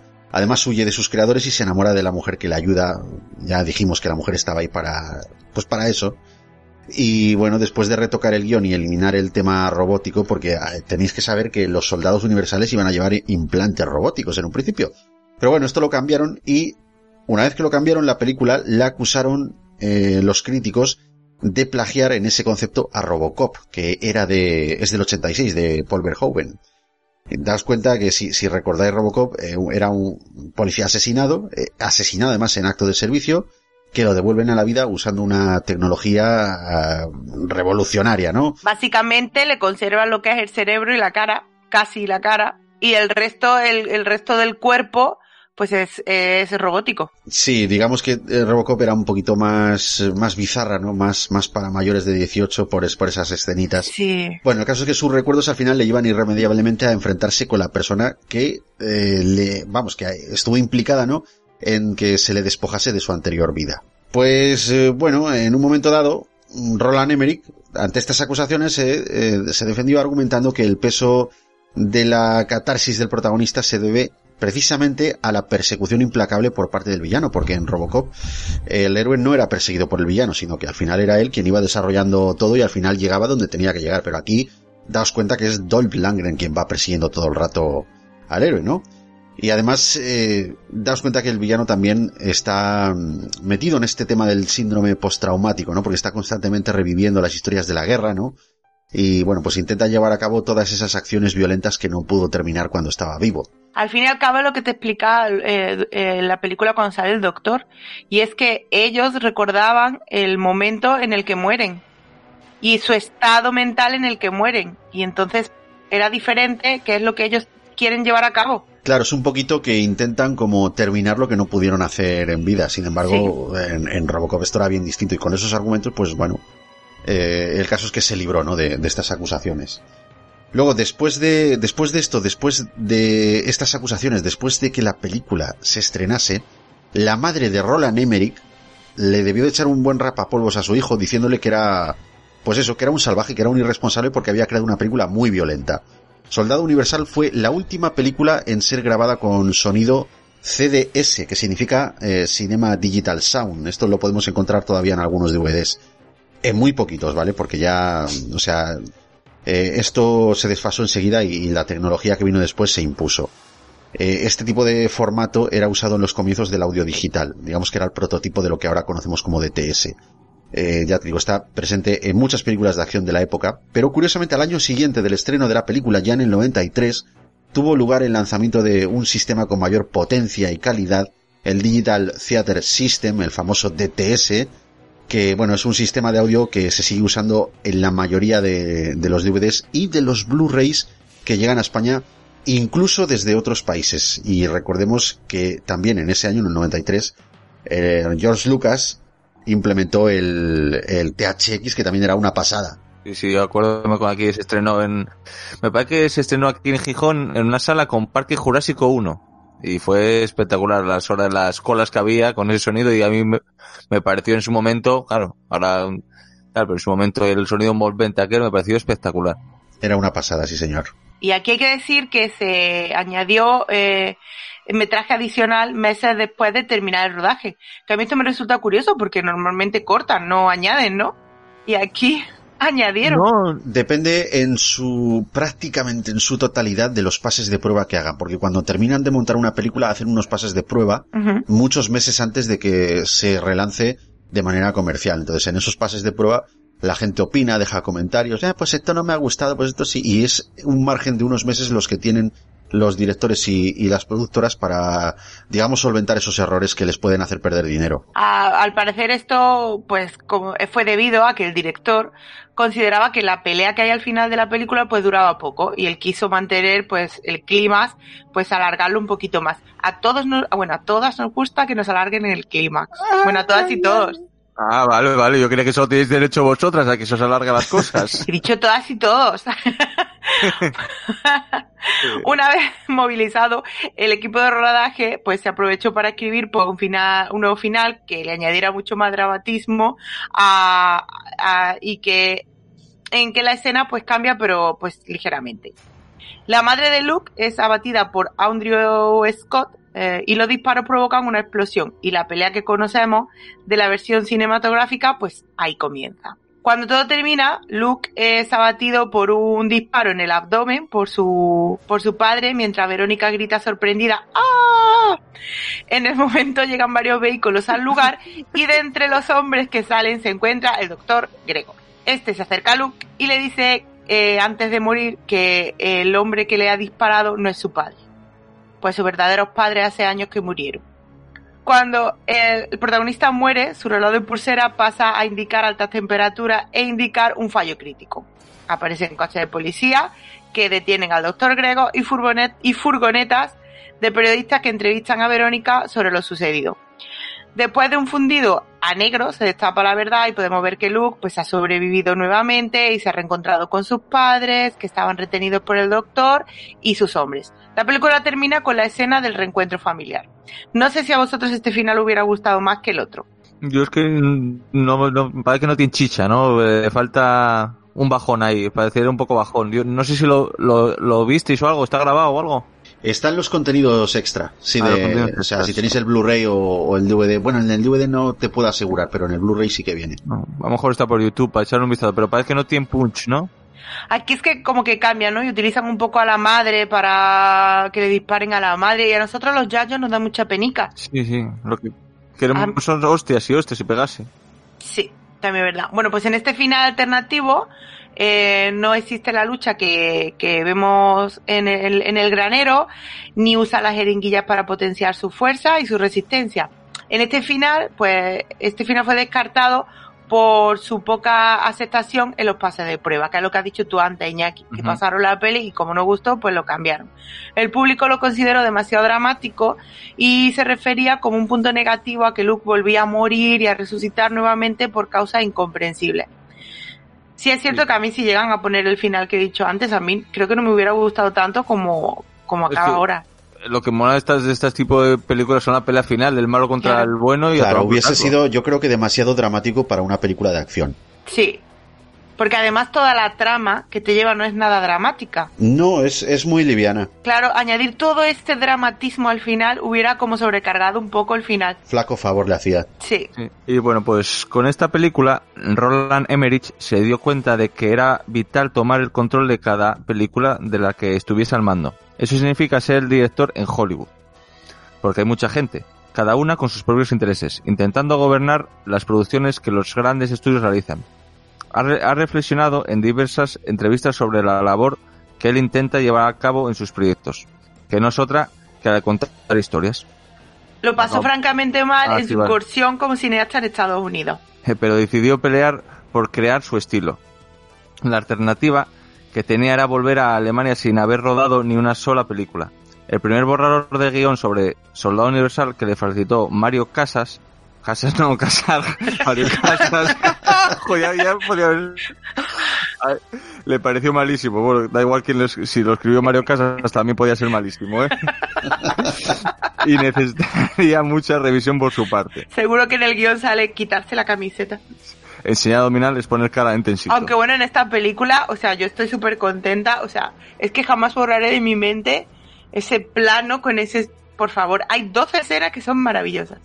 Cu- Cuando se quita el...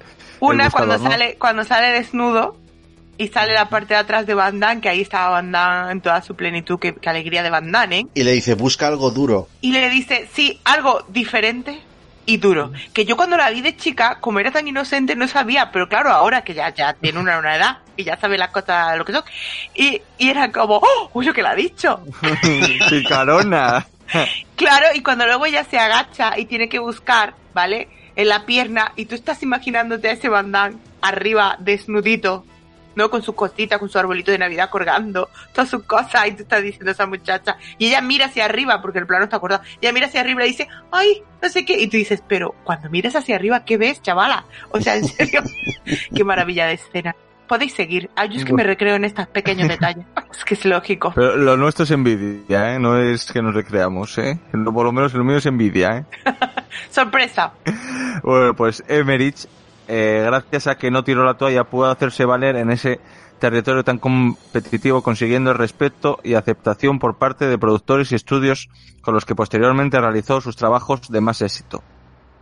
También es cierto que inmediatamente eh, se interesó por ver alguna de las películas de Jean-Claude Van Damme, pues no conocía sus anteriores trabajos.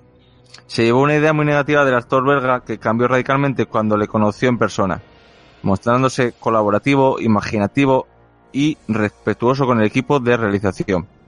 Esto no era de extrañar, ya que era la primera película que el actor con un gran que hacía el actor con un gran estudio de Hollywood.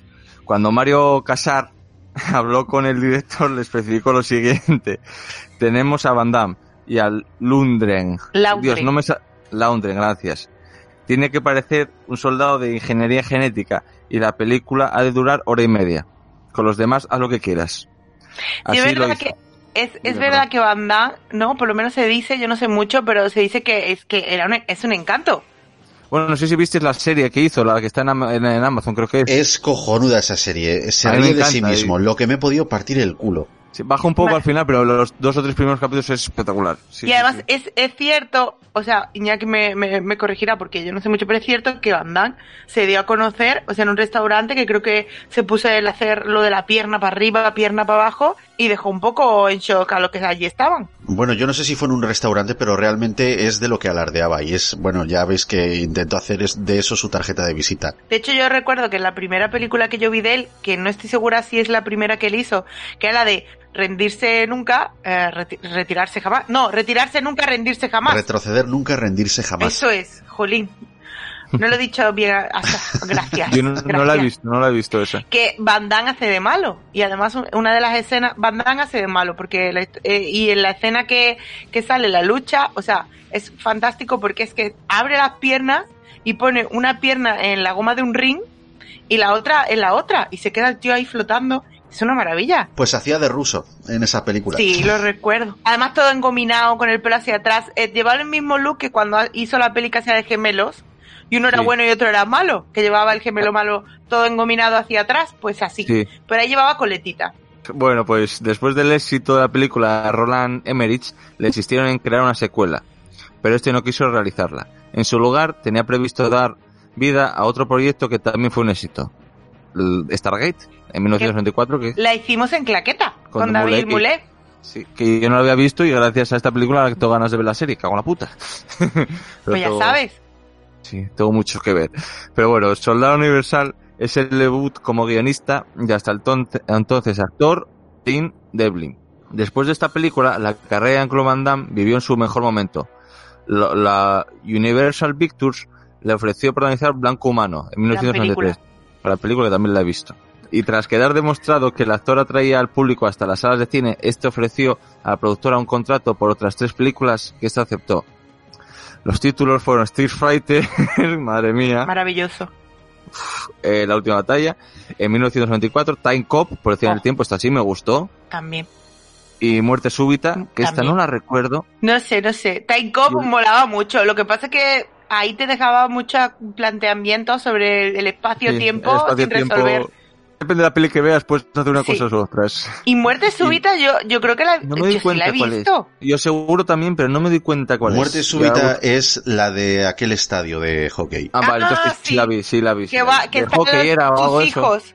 Están viendo el, el partido y él tiene que llegar a, lo- a los niños. A las bombas y todo eso. Sí. Luego la, la actriz Ellie Walker también se benefició del prolífico éxito de Soldado Universal. Uy, Y fue recomendada para- se benefició al oír. Sí, bueno, dije así, se- sí, sí, lo dije. Sí. Bueno, se fue para arriba con y fue joder, no eh. Y fue recomendada para interpretar a doctora Samantha Waters en la serie Profiles, una serie que bebió mucho de Expediente X. Bueno, el caso es que Soldado Universal tuvo muy buena acogida por parte de- del público. Tanto fue así que hizo que se adaptase un videojuego para Mega Drive. ¿Os acordáis de la Mega Drive? Sí. Pues sí, de esa de 16 bits y todo el mundo Yo flipando. la quería, pero me regalaron la Master System. Oye, pues tenías también un- una pedazo de consola, ¿eh? Porque la Master System, ojito también. Bueno, pues se, se hizo un videojuego, se adaptó un videojuego para Mega Drive y para Game Boy. La versión para Super Nintendo, la NES de toda la vida, esa fue cancelada porque, bueno, debía de costar mucho, ¿no? Adaptar el tema de los cartuchos y, y todo eso al final, pues esa no la hicieron. Luego existen varias ediciones en DVD y en Blu-ray de Soldado Universal. La última la lanzó Divisa en noviembre de 2017 y en los contenidos extra, que por eso te lo mencioné antes, eh, podemos encontrar un documental además de 20 minutos sobre eh, making of, ¿vale? Un, un rodaje, un making of. Ujú. Otro llamado Historia de dos titanes, que dura alrededor de más o menos pues 15 minutillos, un cuarto de hora, se deja ver muy bien. Y tiene el final alternativo ese de, de 13 minutos de duración. Luego la edición anterior que se había lanzado en 2014, si no recuerdo yo mal, bueno, esa incluye además comentarios con Roland Emmerich, Dean Devlin, Jean-Claude Van Damme y Dolph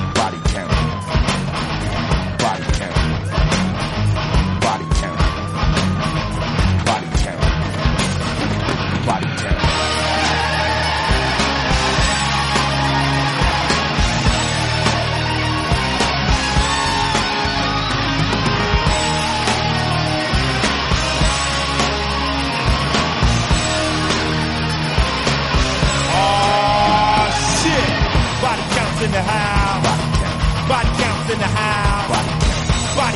the house. Body counts in the house. Body counts in the house. Body counts in the house. Body counts in the house. Body counts in the house. Right about now, the motherfucking place to be.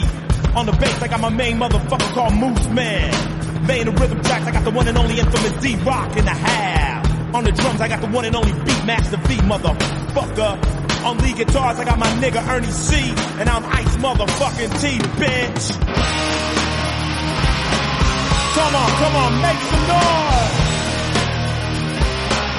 Yeah, god damn it. Come on, come on, come on, come on. Come on. Body counts in the house. Body counts in the house. Body counts in the house. Body counts in the house. Body counts in the house. Body counts in the house.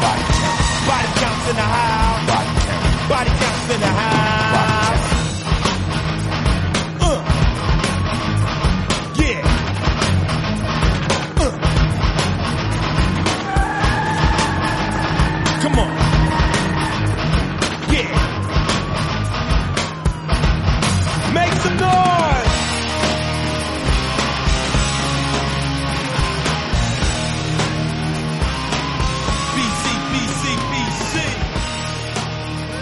Body Count es una, una canción que se llama igual que el grupo musical que la interpreta, ¿vale? Esta canción sirvió como tema central de la banda sonora. Creo que estamos hablando de una de las mejores películas que tanto Van Damme como Langren han llegado a hacer en su carrera. Por lo menos yo creo que es la que más fama les dio, ya me lo diréis vosotros. eh, Pero vamos, estaréis de acuerdo conmigo en que sí que esto fue una catapulta para el que era el director, para Roland Emmerich. ¿Vale? Hacia lo que fue su consolidación en Hollywood. Después vino Stargate, después Independence Day.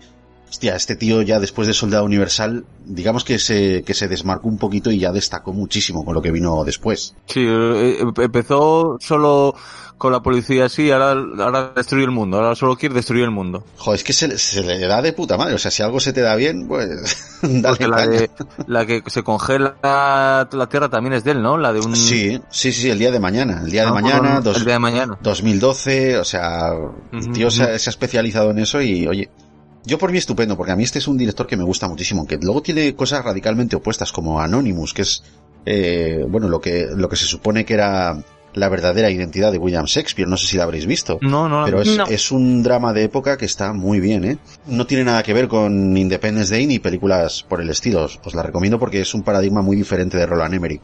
La apuntaremos, aunque yo soy también muy fan de Independence Day y todas estas pelis de acción, porque a mí lo que me gusta, o sea, cuando quiero ver algo más, sé que me entre, eh, yo muchas veces lo que quiero es sentarme y disfrutar simplemente de la película y comerme mis papitas, mis pipitas, mi palomita, tú sabes, que en un momento dado te despistas un poco, pero no te pierdas gran cosa de la película, ¿vale? No, este, este tío está muy especializado en el puro entretenimiento. de- y a mí eso claro. me encanta. Oye, os quiero preguntar una cosita, Berto. eh, ponte en el contexto de Soldado Universal y dime lo que tú creas, lo que tú creas que es lo mejor de Soldado Universal, o por lo menos bajo tu punto de vista, ¿qué describirías como lo mejor de esta película? No, mejor, yo lo mejor eh, que a mí me pasó, me te pasa la hora y media entretenida. La película a mí me gustó. Te di- disfrutas con, no necesitas ni pensar, no necesitas analizar nada. Es una película que la ves y la disfrutas, o por lo menos para mí. Y lo mejor de ser soldado, del soldado es que no te mata. Lo mejor de la película es lo que tú dices, que es una peli que está muy bien hecha para lo que es, para entretenerte. Quizá ahora, si la ves ahora, pues no era tan sorprendente, pero cuando salió la época, el guion sí era bastante que te sorprendía un poquito. Porque en sí, ni en efectos especiales es tan, tan, tan, tan maravillosa. Hay películas de la época que son mucho mejores. Casi todo lo, lo grueso de la acción está de la mitad para el final de la película pero sí tiene esos pequeños chistes que acompañaban al cine de- de- de la época, como por ejemplo cuando atraviesa la pared, cuando le, le disparan que está en el motel y atraviesa la pared y se encuentra a la pareja en la cama. Sí, que se mete y, con le- y les sí. dice, taparos. Y dices tú, pues ni que la manta fuera corazada, ¿sabes lo que te digo? Que las balas esto lo va a traspasar igual. Sí, pero son clichés muy buenos, eso es verdad. Pero tiene son- pocos. Eh. Yo pasé de los 90 Claro. al cine de acción, tiene, no tiene muchos tampoco, Sí, me parece, no, ¿no? no tiene mucho chiste fácil, que, que las pelis no, no lo tiene, está un poco en, en su justa medida para no llegar a, para mantener un poco ese drama de que son personas que los han utilizado, básicamente. hacen salvajadas, sí, te hacen salvajadas. Joder, el otro que corta orejas, es- cago la leche. Y lo mejor, lo mejor ya que aquí ya es que lo mejor de la película es el trasero de Van Damme. O sea, mm, jamás lo olvidaré. Gracias al cine por, por darme esas imágenes. En definitiva, los oyentes es con lo que se van a quedar, eh, eh, Mari. O sea, lo mejor de esta película, pues según Mari, el culo de Van Damme. Sí, hombre, hay que ser, hay que ser, no voy a ser cínica. ¿Vale? Pues habrá gente que le guste el modo en el que foco, el foco, pues apuntaba en un A mí me momento gustan los dado y el, pectorales. A mí y me el los plano. pectorales. Pues hijo, yo a mí el plano que más me gusta es de la espalda de ese hombre cuando sale sudoroso y le dice, "Ah, vuelve dentro, es peligroso. Y tú, ¡ay, peligroso! No, vuelve, vuelve tú dentro, rey. ya ves tú. Perdón, perdón, perdón. Bien, bien. No, no, no, eh, eh, me parece formidable, estupendo, ¿vale? Que no. Iñaki, ya no hemos relajado los Sí, me dijiste que me relajase. Relajados y disfrutar. Bueno, hombre, yo sí que, eh, a ver, yo he hecho un poquito más de tesis en cuanto a esto. A mí me parece que Soldado Universal, pese a, pese a todo, ¿no? Y pese a cómo ha envejecido, yo creo que es una película potente al fin y al cabo, pues de eso se trata, ¿no? Los principales protagonistas, que son dos pesos pesados, esos, bueno, cada uno brilla en, en su papel.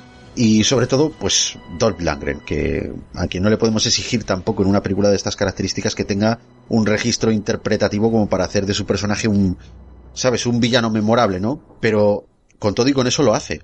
O sea, lo hace y sin ninguna dificultad. Esa para mí es una sorpresa muy grata. Es una película que, como habéis dicho vosotros, no exige un esfuerzo intelectual para seguirla. Tiene los tiempos además muy bien medidos. Es decir, cada X tiempo no decae el interés porque sucede algo. Algo ocurre, algo que te vuelve a enganchar. El viaje del héroe no persigue tampoco la venganza como en otras películas también de esta época, ¿no? Y además de este género, ¿no? que era el héroe que, que se iba a vengar por algo. Las películas de acción más o menos pues casi todas eran así y esta no lo es. Y pese a el hilo argumental que, que tiene nos lleva a una situación que bueno, ya habíamos visto mm, al principio de la historia, ¿no? Es como que se repite lo del principio. Al final hay un enfrentamiento, una catarsis y ahí es donde el espectador revive un poquito el, estrés del comienzo, ¿no? Se retrotrae y puede resarcir eh, esa angustia que están viviendo los protagonistas, ¿no? Como si la historia, digamos, que, que al fin y al cabo, digamos que se completa, ¿no? Tiene un, se completa pero con un desenlace, obviamente, más satisfactorio, ¿no? Y yo creo que eso es un punto, un punto muy positivo, muy positivo. De hecho, yo lo describiría como lo mejor de la película.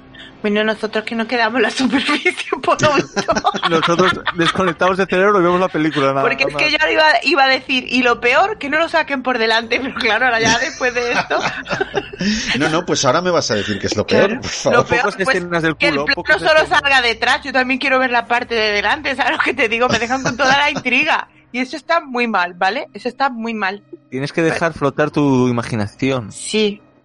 O fluir, o como se diga. No, lo peor, pues, lo peor no es, que es, mm, como se dice, dueña de su época, es de los 90. Ahora, esa, esta película ahora no triunfaría nada y, y es lo que es. Yo no sé si tú tienes hijos, no, no lo sé, lo, lo desconozco, pero bueno, imagínate que eres padre y tienes a tu chavalín ya, pues yo qué sé, pues de niño no, pero en la adolescencia coges y dices, ven chaval que te voy a poner una peli buena de cuando era yo joven. ¿Tú crees que le podrías poner Soldado Universal? Yo la disfrutaría, él no. Yo que tengo hijos, os voy a contestar. Yo tengo un hijo de nueve años y tengo un problema con él con el cine de los 80 y los 90, porque yo que soy súper fan, de, porque me he criado con él, es el cine que a mí me encanta y yo estoy todo el tiempo intentando ponerle pelis, ¿vale? He conseguido que vea Lionheart, ¿vale? Y me ha costado mucho esfuerzo. Buenísima, Porque- me encanta. Que también es de Van Damme. Sí, sí, sí. Eh, Soldado Universal aún, aún no se la he puesto, pero ¿qué pasa? Eh, mi hijo tiene nueve años, ¿vale? Y él está acostumbrado a, a ver otro tipo de cine que es el de su época, que es, por ejemplo, Marvel. Son películas con un montón de efectos especiales que empiezan muy arriba. Entonces, para él, estas películas en- le aburren. Yo creo que quizá cuando sea más adolescente puede apre- aprender a apreciarlas. Pero ahora le cuesta mucho verlas porque él necesita más acción, él necesita más chicha.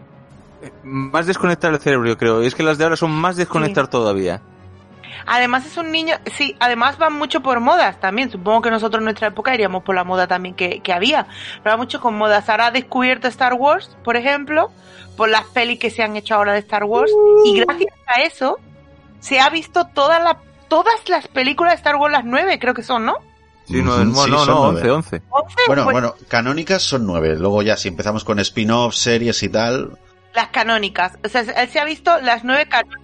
Así que yo creo que sí le puede interesar la película si se la pongo, pero tengo antes que hacer un gran trabajo de convencimiento, de verla con él y hablarle durante la película. Mira qué chulo que parece que para que él no pierda la atención, porque él en cualquier momento dado no, mm, o sea, está otra cosa. Es que cuando te cuentan el principio, yo, yo creo que a un guaje no, no le presta. Tú el principio, eh, ese, como defiende a la pareja china, todo eso, ahora no están acostumbrados a eso. Ahora, y pumba, directamente a matándose esos dos. Y Claro. fuegos, y explotando el pueblo, y el no sé qué. y- Es esa inmediatez que hablábamos antes, que lo quieren a prisa y corriendo. Lo cual no quiere decir que, que no las vaya a apreciar. Lionheart le gustó, ¿eh? La tuvimos que ver, o sea, partir la película en dos veces porque se aburre. Entonces, del tirón, para él es muy pesada todavía. Igual para, para otros niños no, pero claro, yo hablo del mío que es el que tengo en casa. No, es chiquito todavía, es pequeñín. Claro, tiene nueve. Pero la, la pudimos ver en dos veces, ¿vale? Y, y, y la vio y hubo momentos ya que le interesaba un poco la peli y decía, ah, pues, y ya me preguntaba. Pero aún así, pues hay que convencerlos un poco. Yo creo que es más para un adolescente que para un niño. En cuanto a lo peor de esta película, yo creo que precisamente es lo que hemos estado hablando un poquito, ¿no? Que se centra en los dos personajes principales. Es decir, el resto eh, prácticamente no importa, ¿no? Los dos personajes, los dos personajes principales son quienes liberan sus recuerdos, el resto no lo sabemos. Y eso me plantea una serie de dudas que la película no me aclara y que a día de hoy, pues, eh, pues sí, sin haber querido ninguna de las secuelas, repito, pues me sigo preguntando, como por ejemplo, eh, bueno, ¿qué pasa? ¿No hay ningún otro soldado que haya liberado así algún recuerdo? ¿Haya tenido un flashback? ¿Qué, es lo que hace de, de los protagonistas, no? Que sean los más especiales. Porque ellos son los más especiales y el resto no. Bueno, estas son cositas que claro, yo voy madurando ahora, pero que en su día no lo hice. Bueno, y otra cosa que me intriga mucho, eh, bueno, pues eso, de algunos detalles del villano, como os he comentado antes. O sea, el ritual ese de hacerse un collar con orejas, ¿eso de dónde viene? ¿No? Eso... No sé, o vio Apocalipsis Now o Claro, o, o que se pinte así la cara, que eso que tiene, que tiene raíces Lo mismo era joyero antes de ir a la guerra, ¿vale? Y el muchacho, pues, a falta de circonita, pues cogió orejas. Claro, pues digo, pero estos detalles, ¿por qué? O sea, ¿por qué este tío es tan así, no? Y esos detalles, pues sí que es verdad, hacen que me interese saber más acerca de lo, mm, o sea, de lo que tiene el sargento Scott tras de sí, ¿no? Sus orígenes. Y lamentablemente, pues no hay ninguna alusión a esto en hora y media de metraje que se aventure a explorarlo. Aunque bueno, también es verdad que es porque tampoco hacía falta. O sea, es el malo Es que es, y punto. lo que eso, lo del- la cultura de ahora de las series. Queremos saberlo todo y por qué y, y en eso pecamos. Bueno, el, el término momentaco es un, es una palabra que no existe, pero me la invento yo. ¿Cómo que no existe? Es el momentaco. Momentazo, un momentazo, ¿no? No, Efectivamente. Bueno, es una cosita. Si es, es el, así, en algún momento, algún eh, detalle puntual, gracioso o particularmente épico que, que tú hayas apreciado en la película y que te haya gustado así mucho. La patada voladora, por favor. Esa, la, la del final, la que le mete toda la tollina ahí en la boca a Sí, Scott. sí, la- el, el giro. Muy, muy buen momentaco, joder. A mí es que eso se, creo que es, de la escena de lucha, creo que es lo que más recuerdo. Sí, bueno, eh, la hacen siempre, ¿eh? Todas las películas, pero bueno, sí, sí. Yo tengo que decir que yo ya he nombrado varios momentacos, ¿vale? No voy a volver a nombrar el trasero de Van Damme, ¿vale? Así que Cuando- me voy a ir a otro momentaco porque esta peli para mí, por ejemplo, al final, que es cuando la patada, como dices, tú tienes dos momentacos. Una, cuando se levanta del suelo con el fuego y la lluvia detrás a cámara lenta, cual héroe resurgiendo, cual fénix resurgiendo de sus cenizas. Que me encanta esa parte, que es como, si era duro, o sea, ahora ya es como, o sea, lo que venga después ya este hombre tiene que hacer el pino con las orejas. O sea, es maravilloso. y el sin momento, manos, plancha sin manos. Da igual. Y el momento en el que se clava la jeringuilla, ¿vale? Y le pega el puñetazo ya no le duele, ¿vale? Y ya es como, ah, ahora sí que estamos al mismo nivel. Es como que tú ya te frotas las manos como diciendo, madre mía, ahora Ah, llega vale, lo bueno, vale, vale, vale. ahora le va a dar por todos lados. Eso es maravilloso. Joder. Bueno, pues es, es muy bueno y es muy épico ese momentaco, la verdad que sí. Eh, Yo, el mío es, si os dais cuenta, cuando vuelan la gasolinera, después de que se le vea el trasero a Van Damme, También. ¿eh? y cuando le dice busca algo duro, no, bueno, pues, eh, si os dais cuenta, el dueño sale ahí del maletero de un coche que había con hielo, A que luego se vuelve a meter otra vez. Después de coger no sé qué. y sale ahí con la gorra, y, y, y nada, ve que es- todos los demás están ardiendo y tal, y que de pronto salen estos ahí con los archivos, como que la van a preparar otra vez, y dice, hostias, a mí, dice, a mí no me, a mí no me pillan, y se vuelve a meter para ahí dentro y tal, no sé. Estuvo muy gracioso y creo que no fue intencionado. Yo me quedaría con ese momentaco. Y ahora, claro, os pregunto, ¿cuál es vuestra escena favorita de esta película? Qué difícil me lo pones. Yo voy a decir muy fácil que una que también se repite mucho, las escenas del bar. La escena del bar me encanta. Cuando se pone, está, está ahí, se pone a comer, a comer, a comer y lo acaba a hostis. Que lo- yo creo que pasa en todas las películas. Siempre acaba a hostis. En Kickboxing, en, en Lionheart creo que también. En bares, hostis siempre. Verá, Berto, te lo voy a explicar, pero es que este hombre trabaja de eso, verá. Ah, es, vale, es vale. decir, es- es actor de acción. Si no pega hostias, no lo quieren en ningún sitio. Pero siempre en un bar, siempre le pasa algo en un bar. O con A música, o bailando, o un gente, la gente va a los bares. A ver, ¿dónde te encuentras tu gente? Pues en un bar, que es donde hay multitud de variedad de borrachos, que es con los que te puedes pelear. No te vas a ir a la cola de un estanco a pelearte con una señora con un carrito.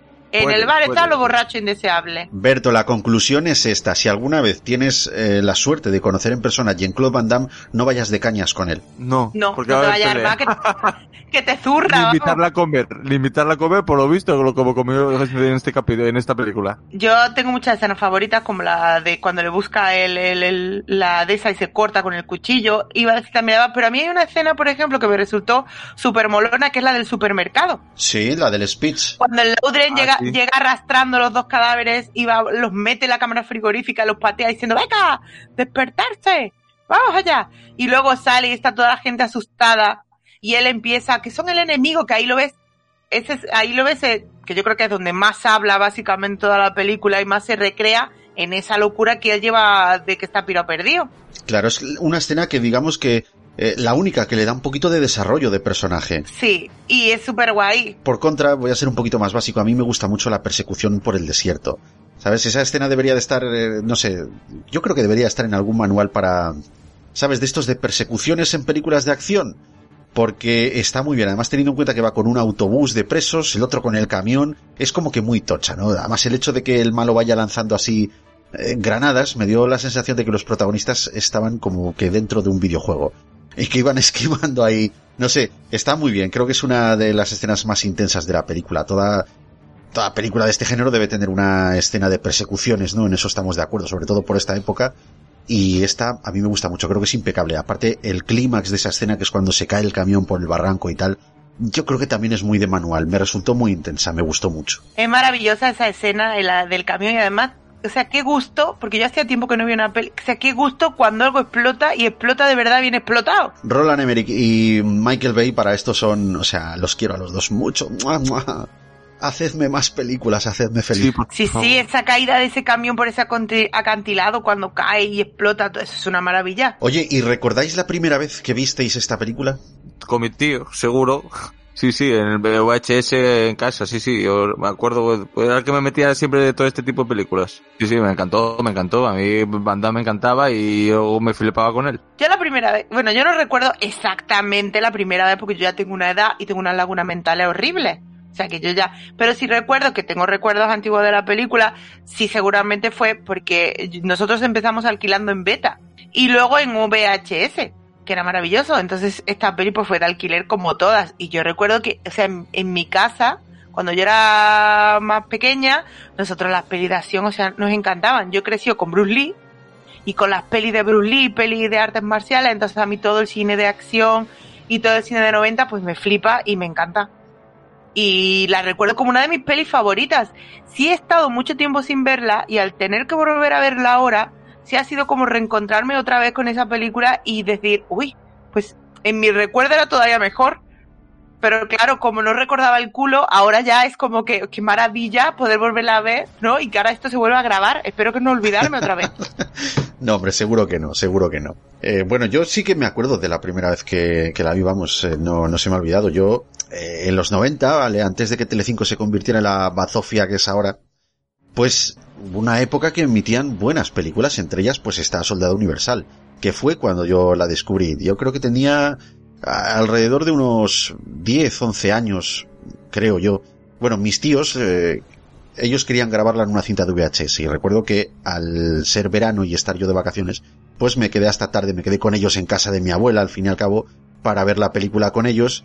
Y bueno, a mí las películas de acción siempre me habían gustado, eran las películas con las que yo me criaba, las películas de acción de aquella época. Y esta prometía, porque, bueno, para mi tiernamente de preadolescente, pues esta película, pues era un crossover entre el malo de Rocky 4 y el prota de Kickboxer. Entonces, eso para mí suponía un aliciente terrible. Con esto y la portada de la revista Tele Indiscreta, que no sé si os acordáis. Hombre, por supuesto. Pues eso me generó una, una expectación bastante exagerada. Tele Indiscreta, Berto, era una especie de, de, de teleguía, magazine, una revistica, Sí. con la programación de todo lo que iban Ah, sí, a donde echar y tal. lo de, lo de Chanquete, ¿no? Que salió el primer spoiler antes de que se emitiese, ¿no? Te hablaban de las series, incluso de las telenovelas que se empezaron, que se, que se echaban en la, en la época, que antes en la, en la primera era una telenovela todas las tardes. Eso es, pues ahí te, contaba muchas cositas. Entonces, bueno, pues ya he comentado más de una ocasión que yo tenía una habilidad muy intuitiva, ¿no? Con el, con el vídeo para darle a la pausa, quitar los intermedios cuando grababa. Yo creo incluso que era un Jedi, o sea, yo era capaz de predecir cuándo iba a haber un intermedio. Porque para mí no pasaban desapercibidos esos sutiles detalles de la mosca de la televisión cuando de pronto se iba. Y cuando de pronto se esfumaba, decías, coño, aquí van a meter un intermedio. Entonces yo prestaba atención a todos esos detalles, ¿no? El hecho es que eh, mis tíos me cedieron el mando del vídeo porque yo dejaba las películas muy bien grabadas. Y eso, pues, en casa de mi abuela era una situación muy importante porque, o sea, quien tenía el mando de la tele, ese era el puto amo. Claro, es que hablamos de que antes, o sea, mm, por lo general, solo había una tele. Luego entonces el mando era el poder, no es como ahora que tú dices, ah, bueno, pues me voy a otra habitación o cojo la tablet o cojo... No, allí si querías ver algo, o sea, Imagínate, pues esa noche el puto amo era yo. eras He-Man. Yo tengo el poder. Oye, ¿y cómo recomendaríais esta película? Pues recomendaría como una peli, pues para lo que es, para puro entretenimiento y disfrutar de la acción de, los de los finales de los 80 y los 90, cuando no se utilizaba CGI y cuando veías explotar cosas y las veías de verdad. Y con un trabajazo que tenía detrás y además con los estrellas que eran Van Damme y la otra, o sea, como tú has dicho antes, o sea, es el de Kickboxer y el malo de Rocky, ¿vale? Es que el malo de Rocky fue súper importante. De la- todas las películas de Rocky, yo creo que la 4 es una de las más recordadas. Sí, sí, es que eh, yo creo que... Porque la segunda, bueno, la tercera, malísima. La cuarta vuelve a repuntar. Bueno, la que tercera no es que sea malísima, ¿eh? A mí no me da más, que es la de MA, ¿no? La No, esa es la 2. No, sí, la 3, perdón. Sí, la. Emea Barracus, pero Emea Barracus también tenía su espacio, ¿eh? No, yo, yo lo veía cara bueno ahí como hijo puta, no, Lo que no pasa me es que-. Al parecer Emea Barracus como persona era súper buena gente, entonces era como, no, no, no. Sí, tenía cara de hijo puta, pero no, no le pegaba. Sí. Pues, eh, a ver, a mí me gustó, me gusta la película, pero para recomendarla tendría que ser alguien mayor y que no haya visto esta película sería raro. Porque yo sigo diciendo, yo esta película a un guaje de 18 años no creo que le gustase. Hombre, Sigo pues en- eso es lo que tiene que ver. Es como decirle, mira, perdona, ¿te gusta el cine? Vale, pues eh, el, el cine de finales del 80-90, que es donde se va el cine de acción, o sea, lo tiene que ver. Porque eso es Pero- historia del cine, como Pero, porque del a mí me cine gusta, es el de los 50, es el de los 70, cada, cada, el cine es como, fue pasando por etapas, ¿vale? Y fue pasando por etapas, y esta fue la etapa de la acción, y lo tiene que ver, ¿cómo no lo va a ver? Sí. ¿Pero qué No, me- clase de personas somos? Ya me estoy indignando. No, pero, ¿eh? decir, pero tú como buena película dices, sí está bien, pero buena película dices, coño, hay otras películas mejores. Hombre, claro, le puedo recomendar Testigo de Cargo, pero seguramente l- le cueste más trabajo y vea esta como para iniciación del cine, está muy bien. Esta película es para un, un tipo de personas que le guste un- te tiene que gustar el cine de acción para que te, para que puedas disfrutar de esta película, yo creo. Lo primero, te tiene que gustar. Si no te gusta el cine de tiros de acción, esta película no la vas a disfrutar. Claro, Berto, pues igual que si no te gusta el cine de terror, pues no te pongan a ver, ¿vale? Porque te subes por las paredes, que yo sufrí mucho. Pero por ejemplo, tú puedes decir, "Joder, no, no me gusta el cine de terror, pero Resplandor es buena. Ya está. Hombre, por supuesto que es buena. Y no, y no me gusta, el ci- claro, pero quiero decir, Pero es que Esta esta, a mí, me, a mí no me puede gustar el cine de acción, pero esta peli está bien.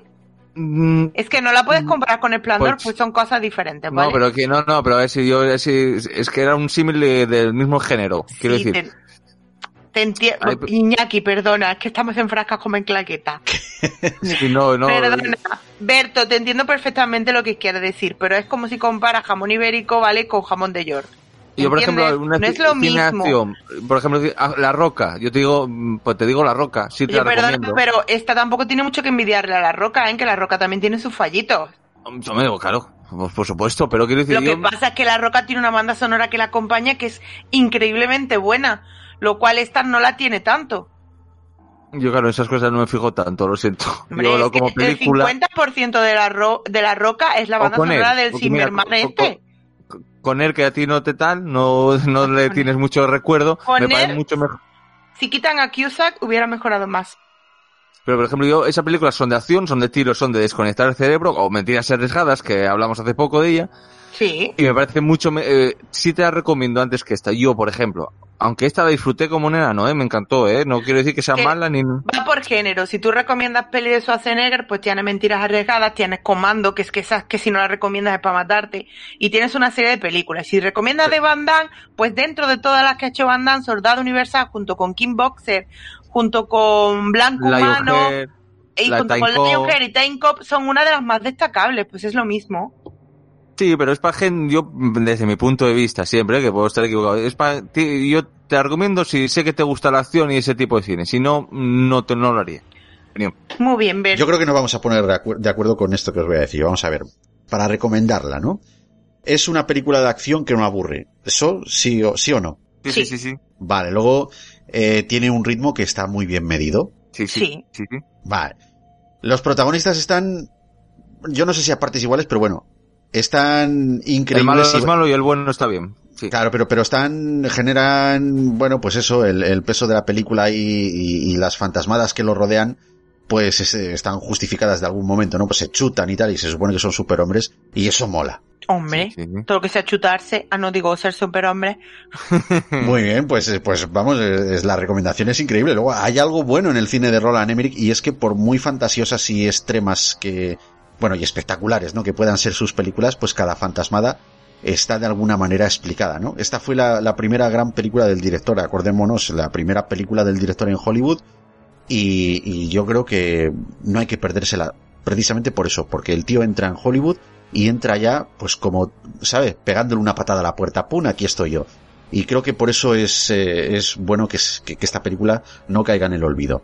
Y luego sí que me gustaría saber, del 1 al 10, ¿qué puntuación le daríais a Soldado Universal? Hombre, para mí tiene un 6. Sí, comparto un 6, seis y medio, para ser un poco más. 6 con culo. O sea, para mí tiene un 6 con culo. Sin culo se quedaría en un 5. Yo he visto pelis de Van Damme y pelis de acción que me gustan más que Soldado Universal y que creo que para mí son mejores. Entonces no dame la razón. No es por dar. Pues ¿sabes qué te digo, Berto? Para ti. Sí, es con seis y medio, sí, seis, seis, un seis, para no ser la nota claqueta un seis. Ah, se ha copiado. Normal. Mira, yo sin embargo le voy a dar un poquito más, yo le doy un 8. Además, considero que Jean-Claude Van Damme tiene solamente cuatro películas grandes, que son Kickboxer, del 89, Contacto Sangriento, que ninguno la habéis mencionado, que es del Ah, que es 88. maravillosa. Ay, sí. no me acordaba de ella, sí, sí, sí. Sí, Eh, la otra es JCVD, que es de 2008, es un drama, un drama que hizo en Bélgica, que donde, bueno, eh, si no la habéis visto, si no sabéis de lo que hablo, pues eh, deberíais de apuntarla. JCVD, que son las iniciales de Jean-Claude Van Damme, ¿vale? Es de 2000, 2008. Sí, sí, la he, la he visto, sí, sí. Y por último, pues esta misma, Soldado Universal del 92. El resto para mí son mediocres, repetitivas y, y ya llega un momento en el que ya empiezan a decaer. ¡Debré! ¡Debré, ¿puedes oírme? Una granja preciosa. Exactamente como la que describiste en Vietnam.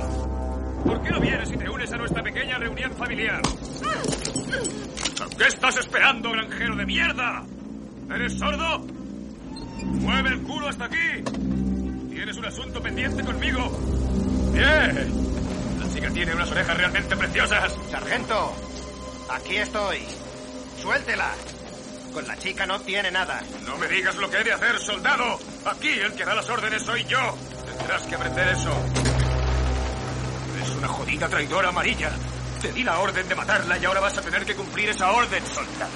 Scott, la guerra ha terminado.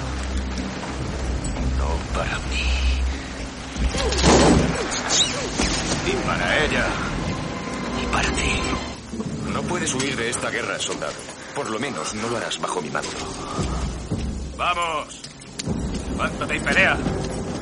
Realmente, este es un asunto serio, soldado. No puedo creer que hayas mezclado a tus pobres viejos en esto. Tengo una sorpresa para ti, chico. Te someteré a un consejo de guerra. ¿Estás listo para el juicio? Deme su mejor golpe. Vaya, no saben cuánto lo lamento, pero todos han sido condenados a muerte. Da las buenas noches, capullo. Buenas noches, capullo. Estás muerto, soldado. No, estoy vivo.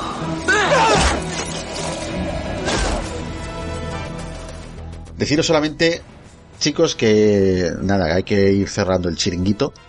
Y, oye, necesito que me digáis si os lo habéis pasado bien.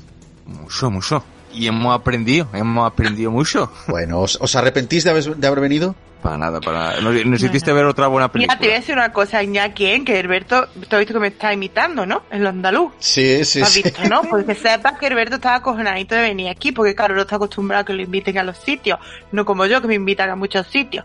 Entonces Herberto estaba asustado. Pero nos lo hemos pasado muy bien. Yo me lo he pasado estupendamente aquí, que estoy en la fricoteca. Que te voy a decir que también me invitan en otros podcasts, que ya te lo diré. Que pronto salgo en el Trisque León, que el tema te va a encantar. Va, Trisque León va a sacar un podcast que va a hacer de pelis de los 80, las peores pelis de los 80 y los 90. Y ahí eh, también salgo con ellos. Anda, qué bien. Así que no podéis perderos. No, no, está- estaremos al loro. Mira, lo que podías hacer es cuando lo hayas grabado colgarlo en el grupo de la fricoteca, que eso molaría. Ah, está grabado, solo que saldrá del horno cuando el gran Manu quiera. Muy bien, pues cuando esté calentito, comparte, por favor. Encantada, sí lo haré. Bueno, yo me alegro mucho de que hayáis participado hoy, de que me hayáis ayudado a realizar este programa. Eh, espero que tengáis ganas de repetir, porque yo ya, yo sí que estoy, estoy encantadísimo. Para mí ha sido un honor. Y os quiero dejar estos momentos para que, bueno, pues para que recordéis un poquito, para que os despidáis y que de paso a todos los fricototes que nos están oyendo les recordéis un poquito dónde pueden encontraros, o sea, al, al margen de lo que han escuchado aquí, dónde está vuestro podcast y bueno, pues un poquito para que, para que os despidáis y, y generéis un poquito de autobombo. Pues a Berto y a mí nos pueden encontrar en Claqueta y Acción, eh, con pelis de los 90, en plan siempre de humor. Y a mí, independientemente, me pueden encontrar en No Solo Doramas, ¿vale? Y luego ya, pues en un montón de sitios que estargo porque soy súper popu. En el banco, que no dijiste nada. Ah, es verdad, participo en otro podcast de tertulia eh, que se llama El Banco, junto a, a unos compañeros que son fantásticos, que es todo improvisación y lo pasamos genial. Muy bien, Berto, chico y Mari, nada que, que para mí ha sido un intenso y significativo placeraco, ¿vale? Es como haber compartido un orgasmo con vosotros, quiero que lo sepáis. Ya te Vale. digo yo que los orgasmos... Vamos, Uy, uy, uy, uy, uy, este no, no sabe lo que es un buen orgasmo, ¿eh? orgasmo, también te lo digo. Lo que, No. lo que quiero decir es que, mira, que me ha encantado que habéis aportado un toque de, de frescor aquí a la fricoteca, que nunca viene mal. Que estoy encantadísimo, que me muero por repetir la experiencia, a ver si pronto repetimos otra vez con esto. Y, y nada, chicos, de verdad, que espero que hayáis tenido una buena experiencia sobre todo eso. Muchas gracias. Cuando quieras, pues volvemos y punto. Sí, sí, que tienes que volverte tú por allí a coger otra buena película que creo que Independence Day tiene buenos números para que las Y por, y por el claqueta te queremos también de vuelta, así que esto será un toma y daca. Pues ahí os tomo la palabra. Yo te meto, tú me metes.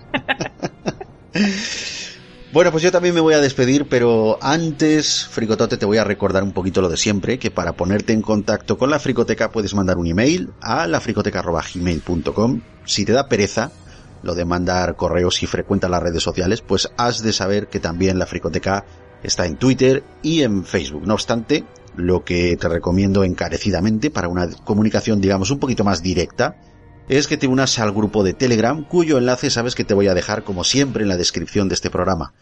Puedes escuchar la Fricoteca en iVoox, la puedes escuchar a través de Anchor en multitud de plataformas y también en Blu-ray. Recuerda siempre que la Fricoteca se escribe las dos con K de kilo.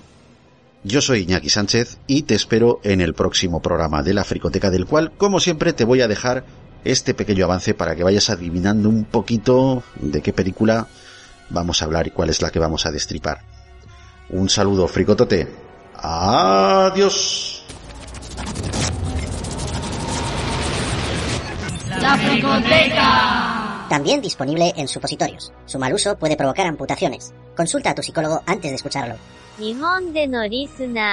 Fricoteca o kurete arigato. Dime lo que haces. ¡Abre la puerta! ¡Imbécil! ¡Déjame salir! ¡Abre esta jodida puerta! Wendy, escucha. Déjame salir de aquí y olvidaré todo lo que ha ocurrido. Será como si no hubiera pasado nada. Wendy, mi vida. Me has hecho mucho daño en la cabeza. Me estoy mareando. Necesito un médico. Me voy de aquí. Intentaré sacar a Dani y llevarlo a un sitio seguro. En el coche oruga. Diré que manden a un médico. Wendy. ¿Sí? Te espera una bonita sorpresa, cariño. No irás a ningún sitio. Ve a probar el coche oruga y la radio y lo comprenderás. Ve a probarlo. Ve a probarlo. Ve a probarlo.